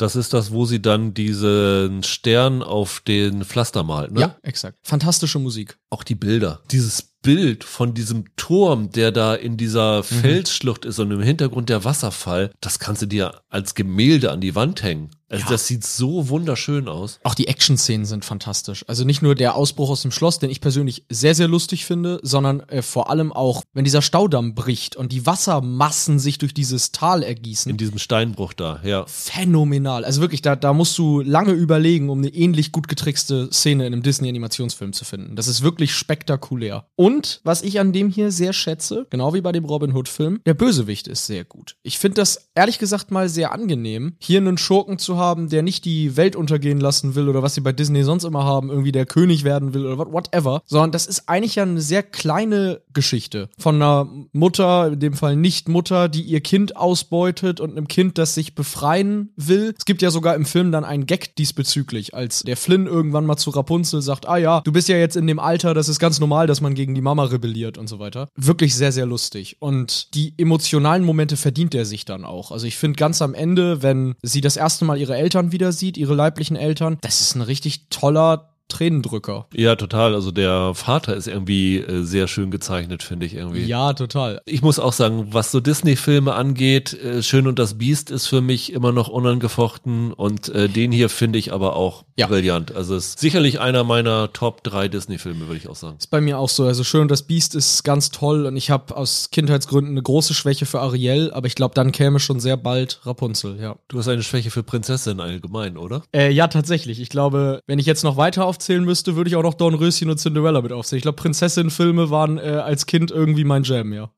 Wir können, glaube ich, hier in diesem Fall beide Filme nur wirklich sehr, sehr warm empfehlen. Ich sag mal, bei Robin Hood muss man schon bereit sein, sich auf ältere Filme einzulassen. Es gibt ja Leute, die sagen, ich gucke mir nichts an, was älter als die 80er ist oder so. Wenn man das außen vor lässt und ignoriert, dass die technischen Voraussetzungen ein bisschen anders sind und einfach das nur guckt, um Spaß zu haben, ist Robin Hood immer noch eine Sensation. Die Filme sind beide nicht lang. Ich glaube, Robin Hood hat 102 und Rapunzel 104. also fast die gleiche Lauflänge und die haben beide ein echt hohes Tempo von Anfang bis Ende. Ich würde auch sagen, also Robin Hood ist einer der definitiven Filmklassiker, die man irgendwie gesehen haben muss und die immer noch funktionieren. Und wenn ihr aktuell einen schönen, modernen Kinderfilm mit einer Tochter, Nichte, whatever, kleinen Schwester guckt, dann könnt ihr fast nichts richtiger machen, als Rapunzel anzumachen. Dann, Michael, lass uns unser Filmduell beenden mit unserem obligatorischen Quizduell. Ich stelle dir erstmal eine Frage zu Rapunzel. Ja, hau rein. Weißt du, warum Rapunzel ein lila Kleid trägt? Nee, das weiß ich nicht, keine Ahnung. Also ich hätte jetzt vermutet aus dem Film heraus, weil das Logo, das Wappen da von dem Königreich, das ist ja alles in der Farbe. Aber du willst jetzt wissen, warum es generell die Farbe ist, oder wie? Ja, also lila ist natürlich die Farbe der Royalen und das soll natürlich auch so ein bisschen das Ja. sein, aber nee, das ist einfach eine Marketing-Sache gewesen. Okay. Weil lila ist ja mit eine der liebsten Farben von Kleinmädchen. Und bis dahin hatte Disney nur blaue Kleider zum Verkaufen für Cinderella oder rosa Kleider für Aurora. Und die haben gesagt, wir müssen unbedingt nochmal eine lila Prinzessin haben, das wird nochmal unsere Verkäufe steigern. Weil die Farbe fehlte quasi. Genau. Und dann haben sie denen gesagt, so, die nächste Prinzessin muss lila tragen. Das war einfach eine Marketingentscheidung für die Weiterführung ihrer großen Prinzessinnenlinie, die ja extrem profitabel für Disney ist. Wie absurd, dass es lila vorher noch nicht gab. Gelb trägt die Belle und so. Du hast recht, lila gab's nicht. Ist ja wirklich bizarr, dass es das bis dahin nicht gab. Ja, und deswegen haben sie Rapunzel in lila eingekleidet. Verrückt, okay. Nö, habe ich nicht gewusst. Das heißt, ich habe gewonnen, aber hast du noch eine Frage für mich zu Robin Hood, die ich vielleicht nicht beantworten kann? Welcher später Oscar-nominierte Star, der in einigen großen Filmklassikern mitgespielt hat, hat einen Mini- und im Abspann auch nicht genannten Cameo-Auftritt in Die Abenteuer von Robin Hood? Das weiß ich tatsächlich nicht. Ich habe mich jetzt auf andere Fragen vorbereitet, wo ich dachte, die kannst du vielleicht stellen, zum Beispiel auf wen Claude Rains seine Performance gemünzt hat, nämlich der soll angeblich Betty Davis nachgespielt haben. Aber wer da ein Cameo hat, weiß ich nicht, weil sonst hätte ich es wahrscheinlich für Momentaufnahme benutzt. Sam Jeff taucht auf. Der hat später eine Oscar-Nominierung bekommen für Asphaltdschungel. Da Okay. spielt er unter anderem mit. Er hat in der Tag, an dem die Erde stillstand, eine große Rolle. In Ben Hur eine sehr prominente Nebenrolle und war so in den 40er, 50er Jahren schon etablierter Charakterdarsteller in Hollywood. Der hat einen seiner ersten Filmauftritte in Die Abenteuer von Robin Hood. Und zwar ist das der Typ in einer Montageszene, als so verbreitet wird in, unter den Dorfbewohnern, dass man Robin im Sherwood Forest treffen kann. Trefft Robin bei den Gallow Oaks. Ganz genau, da hat er einen Hut auf, grauen Bart und ist äh, jemand, der da auftaucht. Und wie gesagt, war später ein großer, bekannter Charakterdarsteller Hauptdarsteller in den zwei kommenden Jahrzehnten und ist hier in Robin Hood ganz am Anfang seiner Karriere kurz zu sehen. Ah, interessant. Na, immerhin noch ein Gnadenpunkt. Genau, dran, dann ne? bist du auf 3,5 zu 5,5 rangekommen. Na gut. Und äh, hoffentlich hat's euch Spaß gemacht, in den Sherwood Forest und in den Rapunzelturm diese Woche entführt zu werden. Und wir hoffen, ihr seid wieder in 14 Tagen dabei, wenn wir unser nächstes Filmduell haben. Bis dahin, habt eine schöne Zeit, bleibt gesund und wir hören uns in 14 Tagen wieder. Macht's gut, ciao, ciao. Macht's gut, ciao.